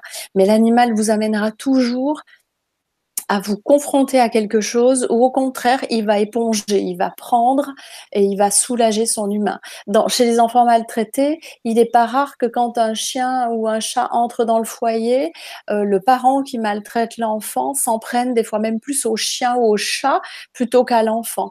Mais c'est vraiment le, le rôle qu'a choisi de vivre cet animal, c'est de d'éponger, de soulager et de prendre en fait. pour l'enfant. Oui, vraiment vraiment. Euh, donc, euh, remerciez-les, quoi, tous vos, petits, euh, vos petites boules de poils, de plumes, etc. Ils ont vraiment un rôle très important à jouer. Donc là, on va pas faire une émission sur la communication animale, hein, on en a déjà fait une, mais mais c'est vrai que l'animal de toute façon n'entre pas dans le foyer par hasard. C'est juste magnifique quand ces enfants-là, et même chez les adultes, ont la possibilité de se confier à un animal parce que il entend et il comprend absolument tout ce que vous lui dites. Et puis l'animal vibrera toujours et aura toujours une résonance avec ce que vit l'humain. Voilà. Merci Nicole. Je le confirme totalement. Est-ce que tu penses à tes chiens? Ah totalement. Sans eux, ça aurait été. Je, je, je, me souviens quand j'étais euh, quand j'étais enfant, euh, je rentrais très tard le, le soir. Euh, je partais avec mes chiens et j'allais toujours me mettre à côté d'un arbre devant un, grand espace euh, d'eau. Alors, dans, mes souvenirs d'enfance, c'était très très grand. Hein. Peut-être qu'aujourd'hui, ça serait une marche, je ne sais pas, mais j'avais l'impression que c'était une très grande étendue d'eau. Et je restais jusqu'à la nuit tombée et mes chiens étaient à côté et, euh, euh, je regardais l'eau. Et je restais là, mais pendant des heures. Et j'étais bien. Il y avait mes chiens à côté. Il y avait, euh, j'avais l'arbre hein, qui était à côté de moi. Et, et j'étais totalement en paix. Et je rentrais la, la, à la nuit tombée. J'ai fait ça, mais, mais des années. Et, euh, et mes parents me laissaient faire. C'est ça qui est très, euh, comment euh, des fois très déstabilisant, tu vois, parce qu'il y a, il y a de, de, de l'acceptation de la qu'un enfant puisse vivre sa liberté, et en même temps, il y a la violence au quotidien. C'est mm. ça aussi, c'est très déstabilisant parce que euh, c'est, quelque part, ça rentre pas dans un schéma Parce que. Euh, mais ça, ça, me rappelle. Alors, je ne sais plus de. je crois que c'est dans l'art de la guerre. Dans l'art de la guerre, les gens qui, qui s'ils se sentent complètement renfermés, ils vont se battre. Mais alors, euh, comme des fous parce qu'ils n'ont rien à perdre. Par contre, s'il y a un petit espace, ils vont rester complètement dociles. Ils vont mm. totalement accepter. Et moi, j'avais un espace, je pouvais partir avec mes chiens. Et c'est cet, cet, espace qui a fait que j'ai été docile. Si je m'étais totalement sentie renfermée et sans pouvoir sortir, je pense que je me serais battue comme une bête, c'est le cas de le dire, pour pouvoir sortir. Mais j'avais mm. mon espace. Donc, du coup, bah, j'étais docile. Et, et il faut quand même aussi reconnaître une chose quand on a vécu la, la souffrance, comme enfin la, la, la maltraitance, comme c'est la seule moyen de communication que l'on a avec ses parents, on provoque aussi. Ah oui. On provoque et parce que c'est le seul moyen que l'on a à attirer l'amour. Et avant que qu'on était en off toutes les trois, euh, moi, j'ai dû passer euh, par un, thérapeute pour qu'il m'explique le fonctionnement, non pas humain, mais le fonctionnement de l'homme. J'ai la chance de vivre avec un être merveilleux qui est gentil, patient, adorable, enfin bon bref, il a toutes les qualités du monde. Et euh, généreux, enfin bon, c'est vraiment une très belle personne. Et je suis allée voir un thérapeute pour qu'il m'explique pourquoi les hommes peuvent être violents, pourquoi les hommes sont, peuvent être méchants. Non pas parce que j'avais besoin de comprendre la violence, mais il fallait que je comprenne comment fonctionnait mon conjoint. Parce qu'il était tellement à l'opposé de ce que je connaissais que pour moi, c'était presque de la faiblesse, cette douceur-là moi j'avais l'habitude des hommes, quoi, des vrais. C'est comme si être viril, c'était équivalent de être violent. C'est ça? ouais. Voilà, exactement. C'était la seule chose que je connaissais. Et là, j'avais un homme doux, poli, attentionné, pas vulgaire, euh, qui savait faire des phrases intelligentes, euh, qui était euh, cultivé, qui était spirituel. Oh, mais c'était à des années-lumière de ce que je connaissais.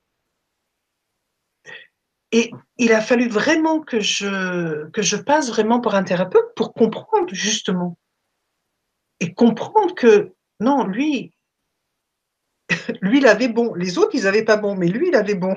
C'est un peu ce que disait Nicole en t'écoutant tout à l'heure, quand elle disait, quand je t'écoute, je prends la mesure euh, de la distorsion, euh, de la perversion de la personne avec mm, laquelle j'ai vécu, que, que j'avais déjà euh, identifié en partie, mais je, je m'étais même pas rendu compte jusqu'à quel point ça pouvait aller dans les détails. Et, et, pour donner un, un exemple bah, qui, qui, va compléter ce que tu dis, puis après je passerai la parole à Nicole. Moi, j'avais évoqué dans une émission, je sais plus laquelle c'était, que dans ma famille, en fait, il y avait une espèce de, de violence verbale permanente, pas en termes de euh, d'injures ou d'insultes qu'on se serait envoyé, mais comme une espèce d'art euh, un peu pervers du, du, persiflage, de tu vois, toujours dire le petit truc qui fait mal, la, petite, la petite remarque qui tue, tu vois. Ça, y a, dans ma famille, il y avait vraiment un art de la remarque qui tue, euh, en plus qui était dite comme ça sur le ton de l'humour, mais sur un ton euh, bien cassant. Euh, et c'était vraiment le, le, mode de communication normal d'aller comme ça chercher l'autre dans ses failles et lui envoyer juste la petite pique où tu savais que ça allait faire mal.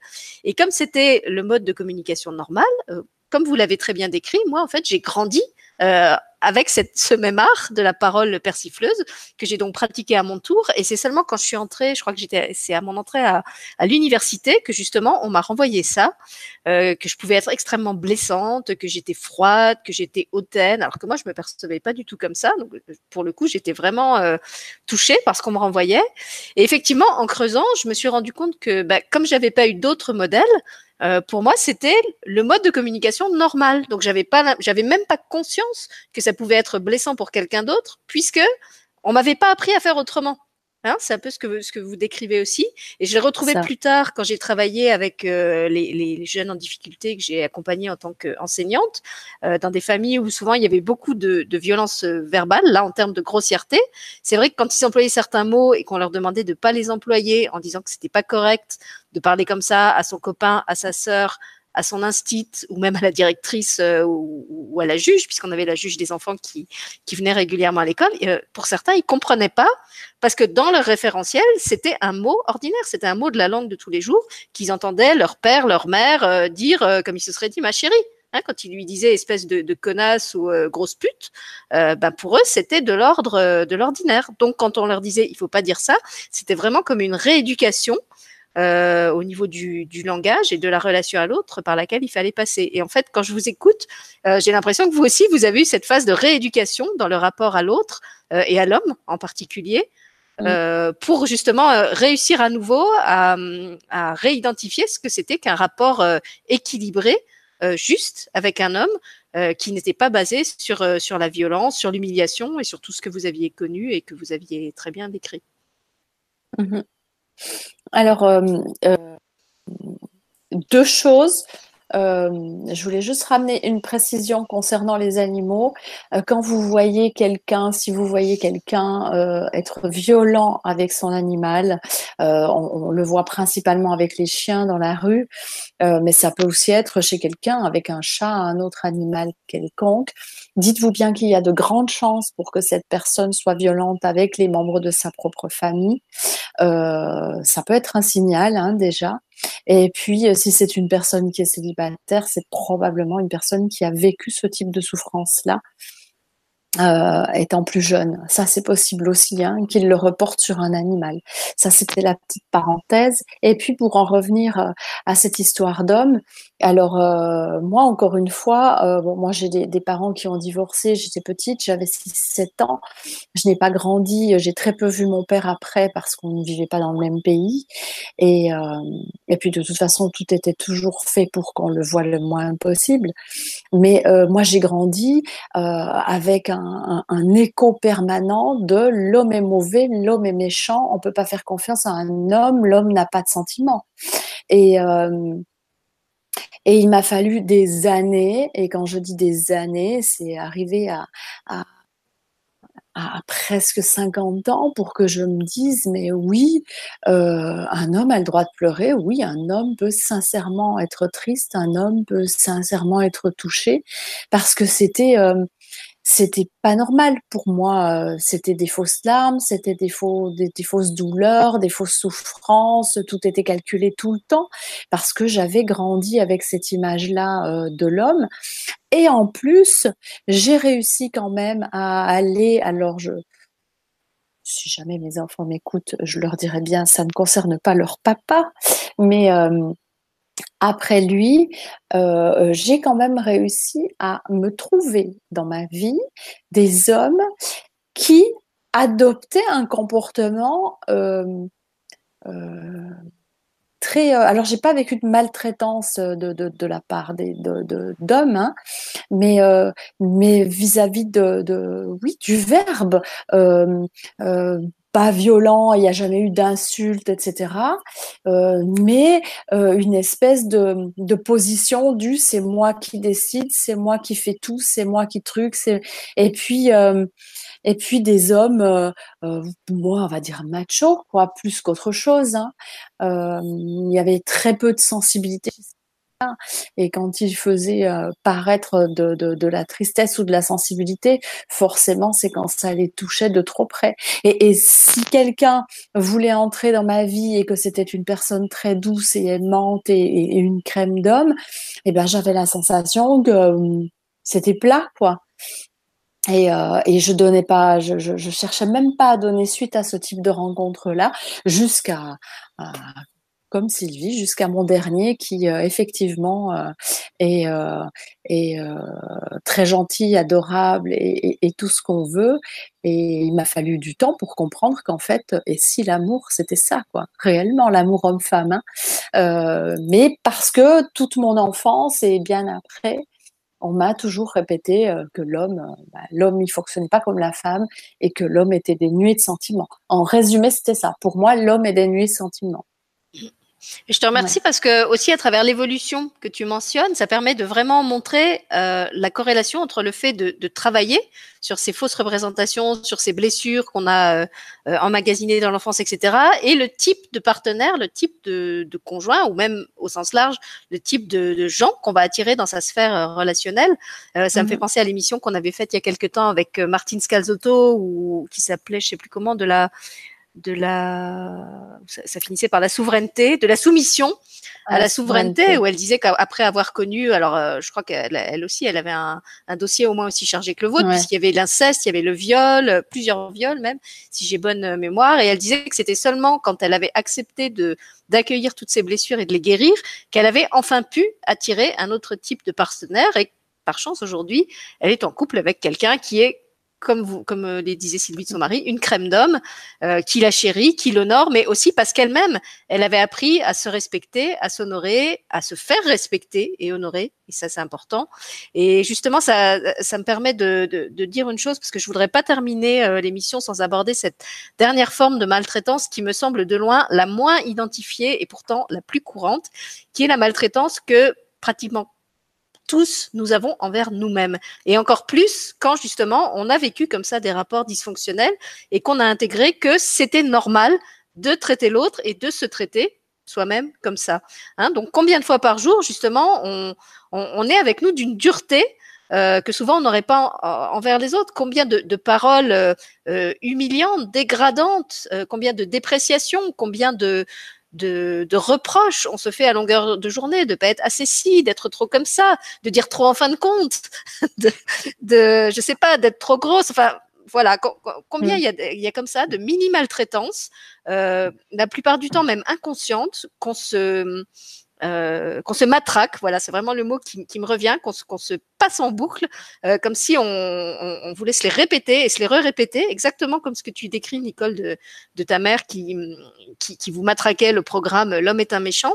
Euh, voilà, j'ai envie vraiment qu'en sortant de cette émission, vous soyez aussi attentifs à toutes les choses que vous vous racontez au quotidien sur qui vous êtes, comment vous n'êtes pas assez bien, comment vous n'êtes pas à la hauteur, comment vous auriez mieux fait de faire ceci et faire cela, et comment votre frère, votre sœur ou votre voisin euh, est tellement plus lumineux, est tellement plus généreux, est tellement plus tout ça que vous.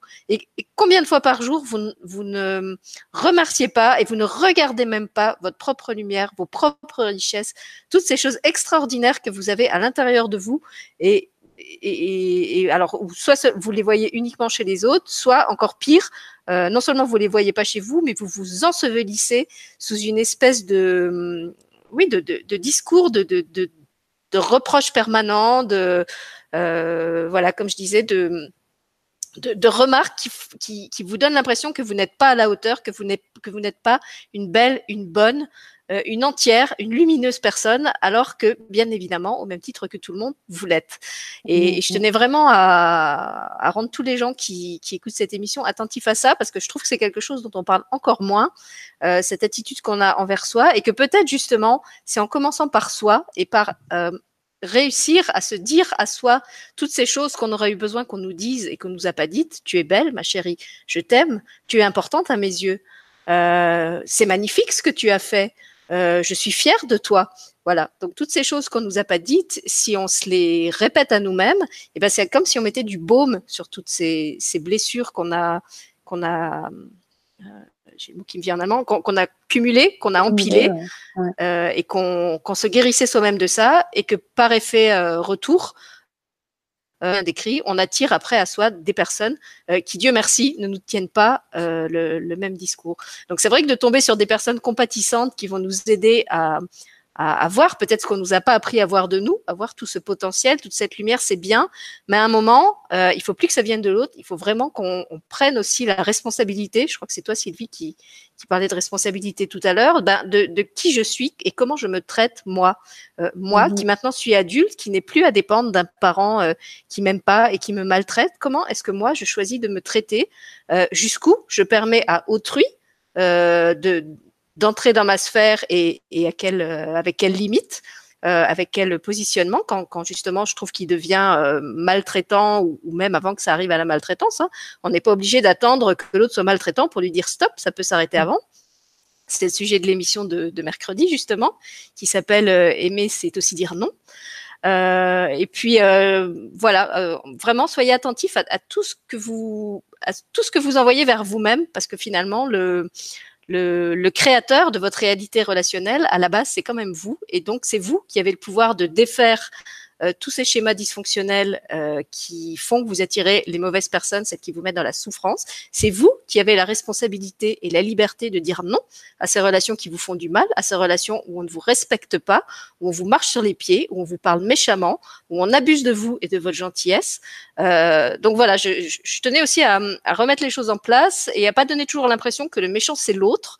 Euh, dans l'histoire, on a aussi notre responsabilité d'être humain, euh, en particulier quand on est adulte. Un enfant, on peut pas lui demander ça. Un adulte, euh, je pense que c'est aussi de sa responsabilité. bah oui, de, de, de, poser ses limites, de se faire respecter et de comment dire, d'exprimer clairement à l'autre jusqu'où il est prêt à le laisser aller et jusqu'où, en aucun cas, ça ne pourra aller. Et je trouve que l'exemple que Sylvie a donné tout à l'heure avec la, la, jeune fille qui se laissait euh, insulter par son, gifler par son frère, euh, va très bien dans le, dans le sens là.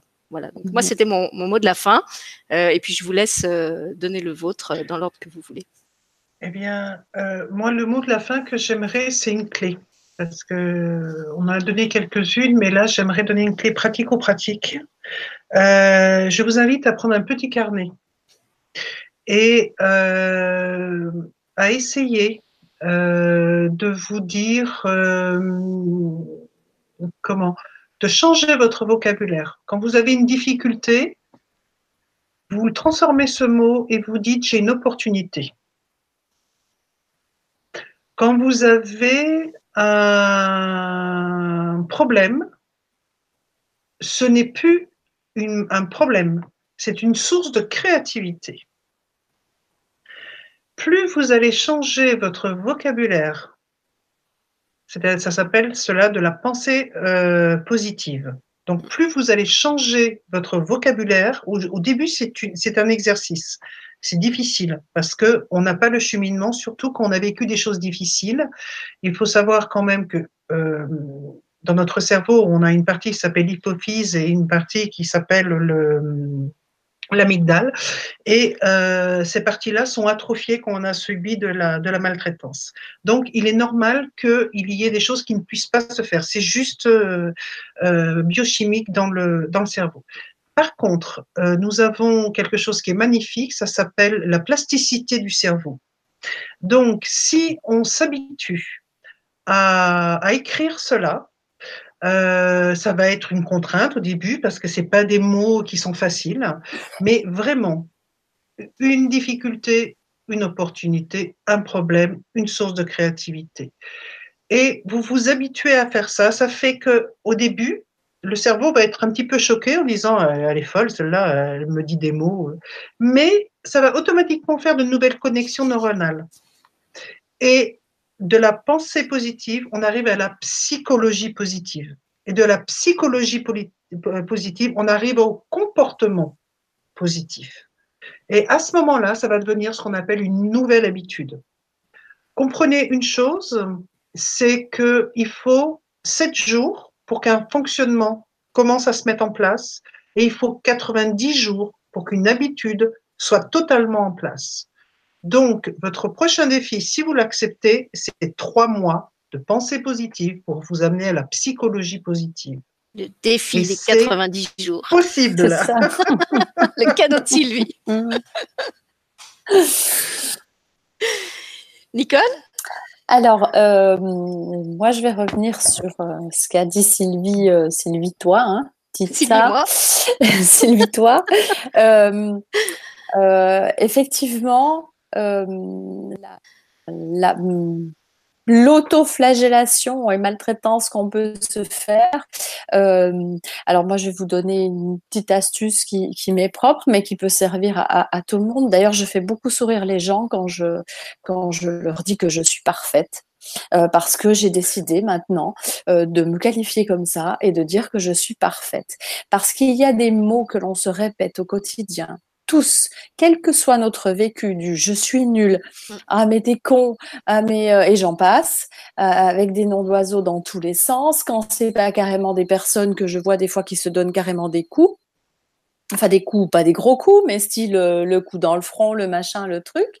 Et puis euh, euh, on se, on se, on se rabaisse et on se diminue tout seul avec ça. Et puis le fait de juste se dire je suis parfait parce que être parfait, ça veut dire être fait par, et donc d'où le d'où le mot parfait et perfection. le fait de se dire qu'on s'aime. alors moi, j'avais pris une habitude un peu comme comme comme disait Sylvie Béranguet tout à l'heure, sur le miroir de ma salle de bain, comme il y a eu une époque où je me levais particulièrement tôt tous les matins à 5 heures du matin et que j'avais horreur de ça, eh bien j'avais marqué euh, je me lève de bonne heure, mais j'avais écrit le mot bonheur. Et rien que ça, de me lire ça tous les jours sur ma glace, me changeait totalement. On en revient à cette fameuse gymnastique du cerveau et changer totalement mon état d'esprit là-dessus. Mais, mais on peut faire ça avec tout. Et moi, le jour où j'ai dit que stop, euh, ça suffit, euh, je veux, je mérite d'être respectée, je mérite d'être aimée et je pour qui je suis et je mérite cette attention-là et ce respect-là de la part des autres aussi, eh ben, euh, j'ai arrêté de rencontrer des, des, hommes, comme je le disais tout à l'heure, maltraitants de par leur comportement ou, ou leur manque d'intérêt, euh, le manque d'intérêt qu'ils pouvaient me porter. Et, et, puis, euh, je suis rentrée sur une autre phase. Mais on peut y arriver. Hein. Euh, moi, personnellement, je n'ai jamais fait de psychanalyse. Euh, j'ai rencontré des thérapeutes énergéticiens, etc. Oui, mais je n'ai jamais eu de, de, long travail et de grand travail à faire. Euh, euh, les deux Sylvie qui sont là m'ont donné pas mal d'astuces aussi. Des fois, c'est juste une discussion, une phrase avec quelqu'un qui vous est proche et qui vous écoute, et ça suffit à remettre les choses en place. Mais la recette première, c'est vraiment aimez-vous, aimez celle ou celui que vous êtes, respectez-vous pour qui vous êtes, et puis vous verrez que déjà ça, ça va tellement changer les choses. Voilà. Et c'est pas de euh, l'orgueil, c'est pas, non, pas. C'est pas se gonfler le melon que de se dire des choses gentilles, que d'être euh, bienveillant envers soi-même, que d'être fier de soi. C'est vrai qu'on a encore beaucoup de d'a priori là-dessus par rapport euh, bah, à la je sais pas à toutes ces toutes ces mémoires religieuses ou autres de, de dépréciation de soi de l'humain qui est mauvais, euh, du, péché de la mmh chair et tout ça. Euh, mais voilà, c'est vrai que c'est. Et, je vous remercie de nous donner ces clés parce que c'est vraiment des petites choses toutes simples. Alors, Nicole, ton défi dure combien de temps à toi? Ah, Le coup du miroir, il faut qu'il le fasse combien de temps? Ah, Je sais pas, vous l'écrivez sur le miroir, mais, mais, mais même un, mot. Alors, après moi, c'était ça. Hein, je me lève de bonne heure parce que j'avais euh, besoin de, de, de, de positiver le fait que je me levais tôt, mais ça peut être n'importe quel mot que vous vous mettez, ou je suis belle, ou je n'importe quoi. Euh, je pense à des mots comme ça parce que je, ça, ça, ça, ça, me ça résonne. Mais, euh, mais, mais quand on dit je t'aime à quelqu'un, on, la seule chose qu'on attend, c'est que l'autre personne nous dise je t'aime. Euh, si vous dites je t'aime à quelqu'un et que l'autre ne répond pas, on, peut avoir un truc de oh, mais moi il m'aime pas. Bah alors commencez par vous le dire. Écrivez je m'aime, je t'aime. Et quand vous lisez dans la glace je t'aime, comme vous avez votre reflet, vous vous le dites. Si vous n'arrivez pas à dire je m'aime, lisez au moins le je t'aime. Et puis ça peut être rigolo quand on est une femme, on l'écrit au rouge à lèvres en plus, c'est trop mignon. Et puis faites-le vraiment comme, a dit Nicole en, fonction de ce qui résonne pour vous. En fait, demandez-vous ce que vous auriez eu le plus besoin qu'on vous dise et qu'on ne vous a pas dit. Et, cette chose-là, euh, écrivez-la vous, donnez-la vous, faites-la pour vous. Euh, comme ça, en plus, vous ne l'attendrez plus des autres. Donc, vous allez vous libérer de vos attentes euh, par rapport aux mmh autres. Pour ceux qui n'arriveraient pas encore à aller jusqu'au je t'aime, j'avais trouvé une image sur Facebook que j'aimais beaucoup qui disait euh, je suis parfoite, ça veut dire que je suis parfaite, mais pas tout le temps. Donc ça peut être une étape avant d'être parfaite. avant le parfoite ou parfois.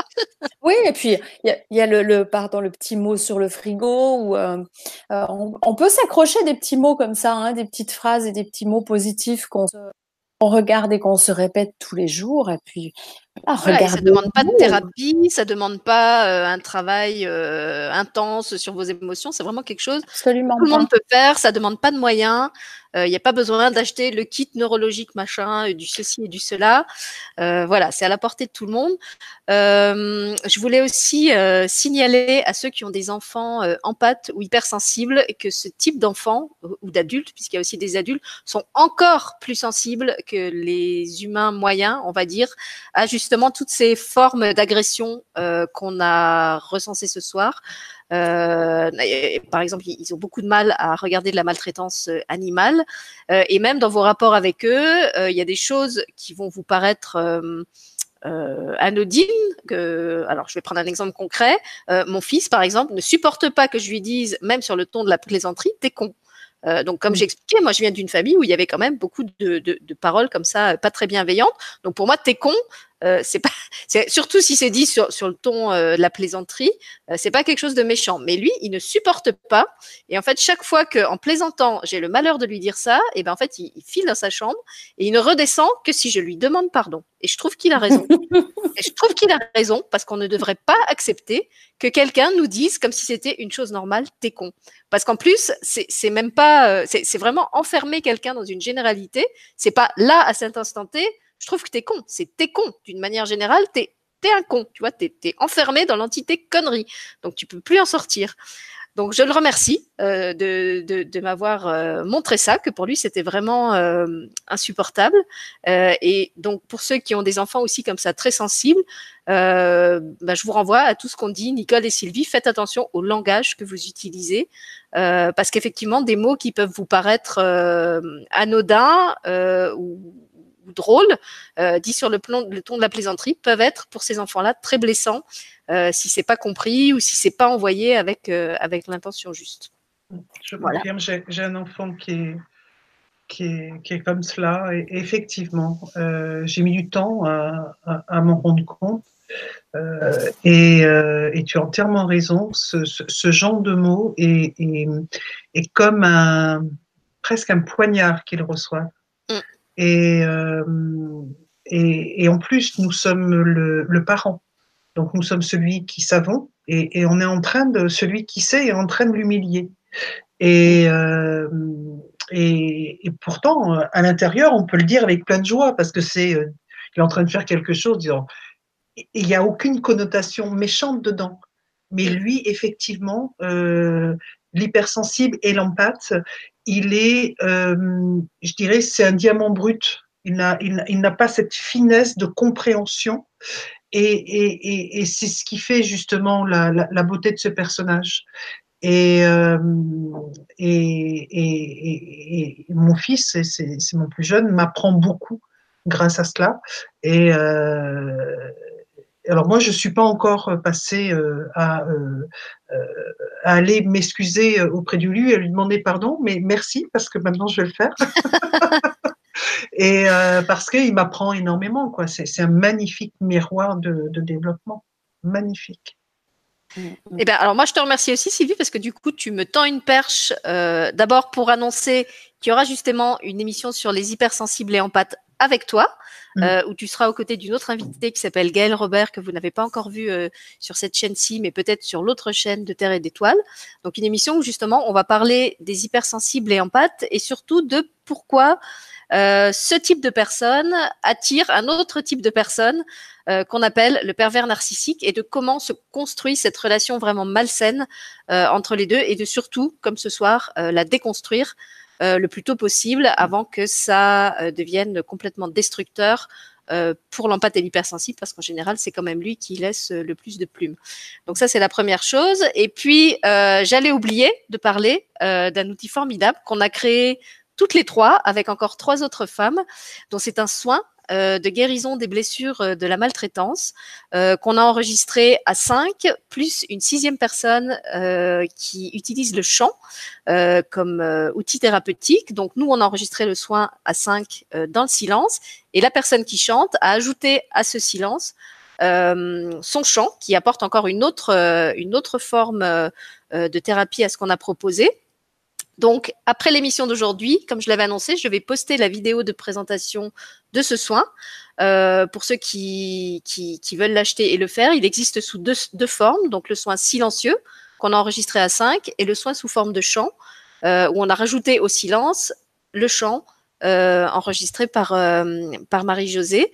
Euh, et selon vos affinités, eh ben, prenez celui qui vous, qui vous convient le mieux. Si vous n'êtes pas à l'aise avec le silence, prenez le chant. À ce moment-là, vous allez pouvoir le laisser tourner en boucle.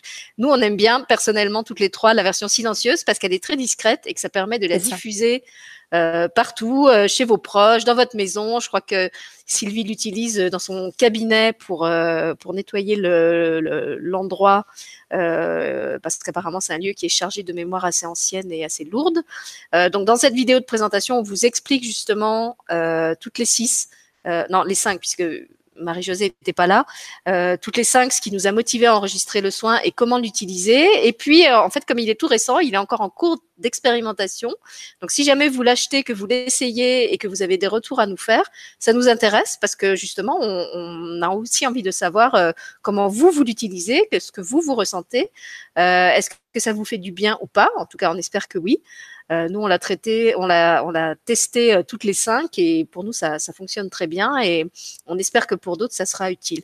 Et pour ceux qui n'auraient pas euh, le, les moyens de, de, mettre les 30 euros dans le soin, euh, Sylvie et Nicole ont donné ce soir déjà beaucoup de clés euh, que vous pouvez utiliser de façon tout à fait gratuite. Donc de toute façon, on vous laisse pas, on vous laisse pas dans la rue non plus. voilà. Est-ce que vous voulez dire un petit mot du soin toutes les deux, comme vous vous avez participé à sa création? Il est magnifique. Alors effectivement, je, l'utilise euh, au cabinet, mais je l'utilise en musique. Je l'utilise pas en, en... L'ai utilisé sans le son dans, dans un endroit euh, qui était, euh, mais bon, je le dis après.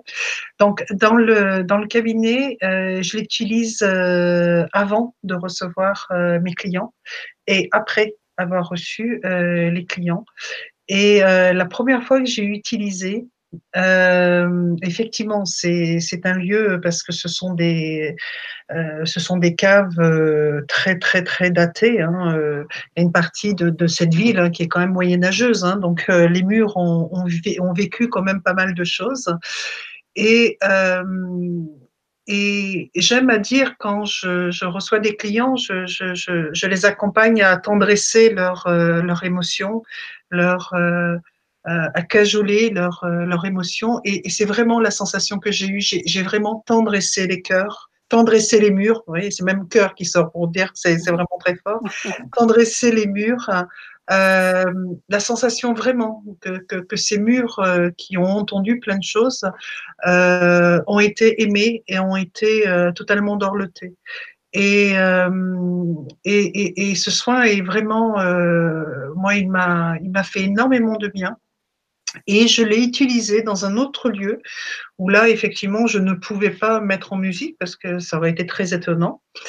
Et euh, donc, je l'ai mis euh, sans musique. Et comme c'était un lieu où il y avait des égaux euh, très prononcés, ben, j'ai senti au fur et à mesure que ça s'apaisait.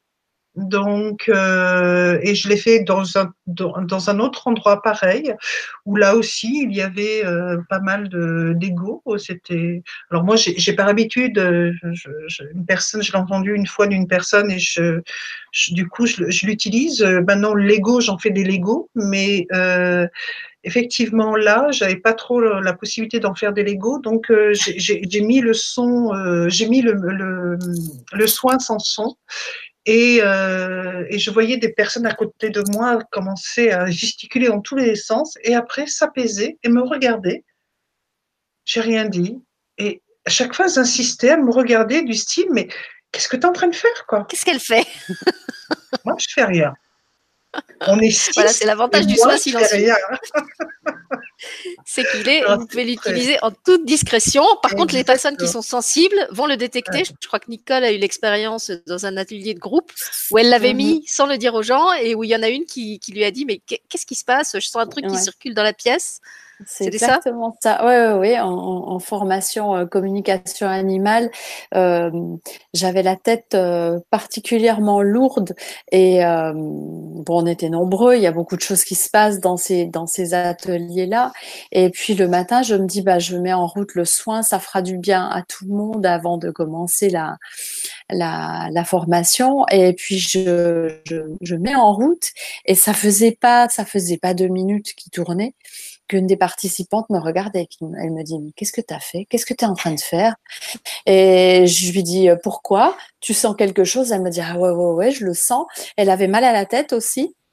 En moins de cinq minutes, on a passé nos, nos maux de tête, toutes les deux, euh, nos douleurs, et puis on a allégé la pièce. D'ailleurs, euh, des fois, je le fais tourner non-stop avec le, le, soin que tu as aussi gracieusement offert sur euh, sur ton, pour la Saint-Valentin oui. pour la Saint-Valentin ouais.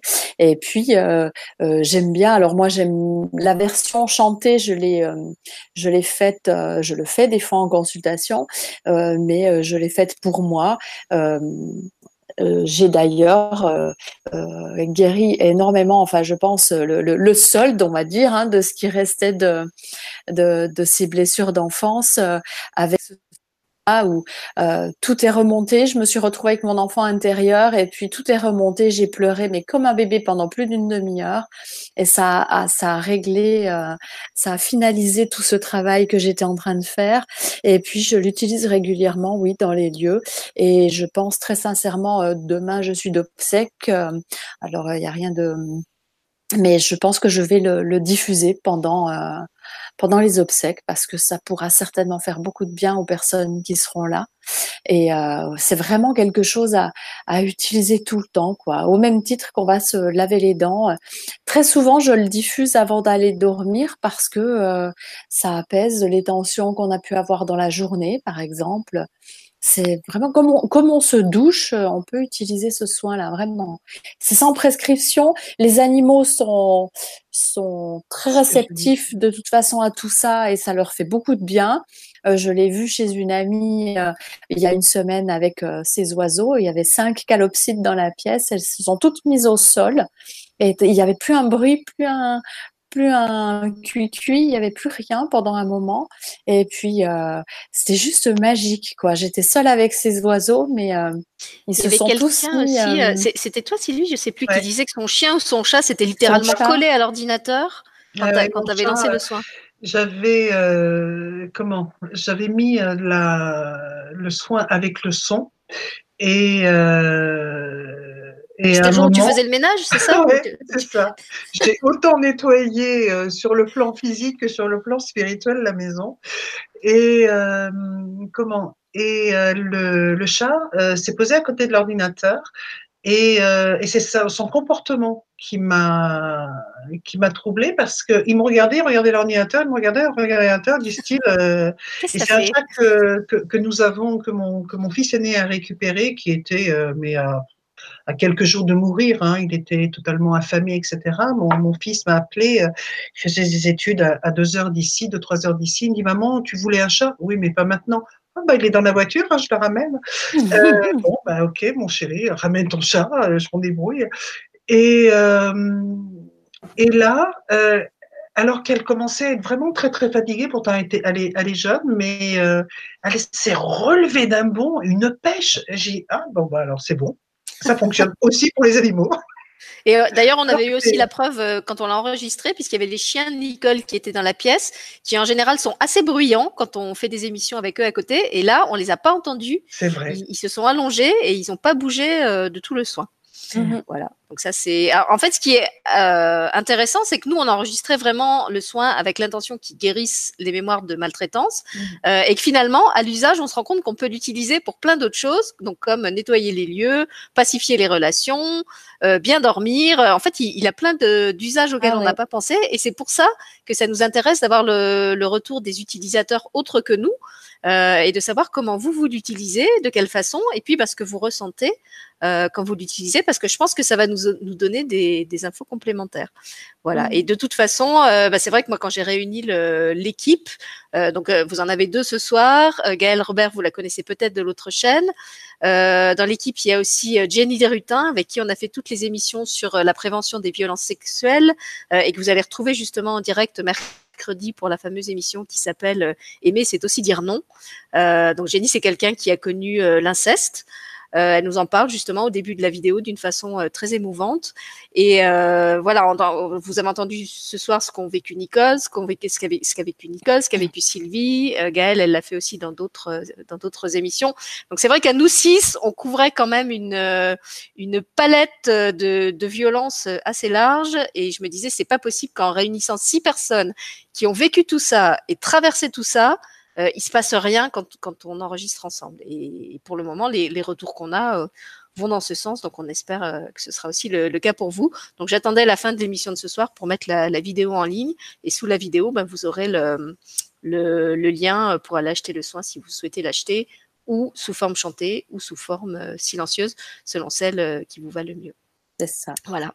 Ouais, on a tout dit les filles? Oui, c'est juste un soin qui est rempli d'amour. Voilà, dites-vous juste voilà. ça. Et on peut tout guérir avec l'amour. C'est juste magique. Alors, super mot de la fin. Et puis moi, je vais laisser l'ultime ultime, comme dirait mon fils, le, le, mot de la fin ultime ultime aux spectateurs, ou plutôt à une téléspectatrice, c'est Fabienne, qui nous disait euh, qu'elle avait écrit sur son écran de mobile euh, la vie est belle et qu'elle s'amusait à déconnecter son mobile pour voir sans arrêt se, se, rallumer le message. Donc là aussi, je trouve que c'est une très jolie clé euh, que je te remercie de nous partager, Fabienne. Euh, là non plus, ça coûte rien, c'est tout long, c'est tout, tout simple. c'est parce qu'en fait, je... c'est parce qu'en fait, je, je, suis en train de lire le commentaire qui dit tu es resté tout du long. bon, et eh ben, ça y est, je me suis grillée.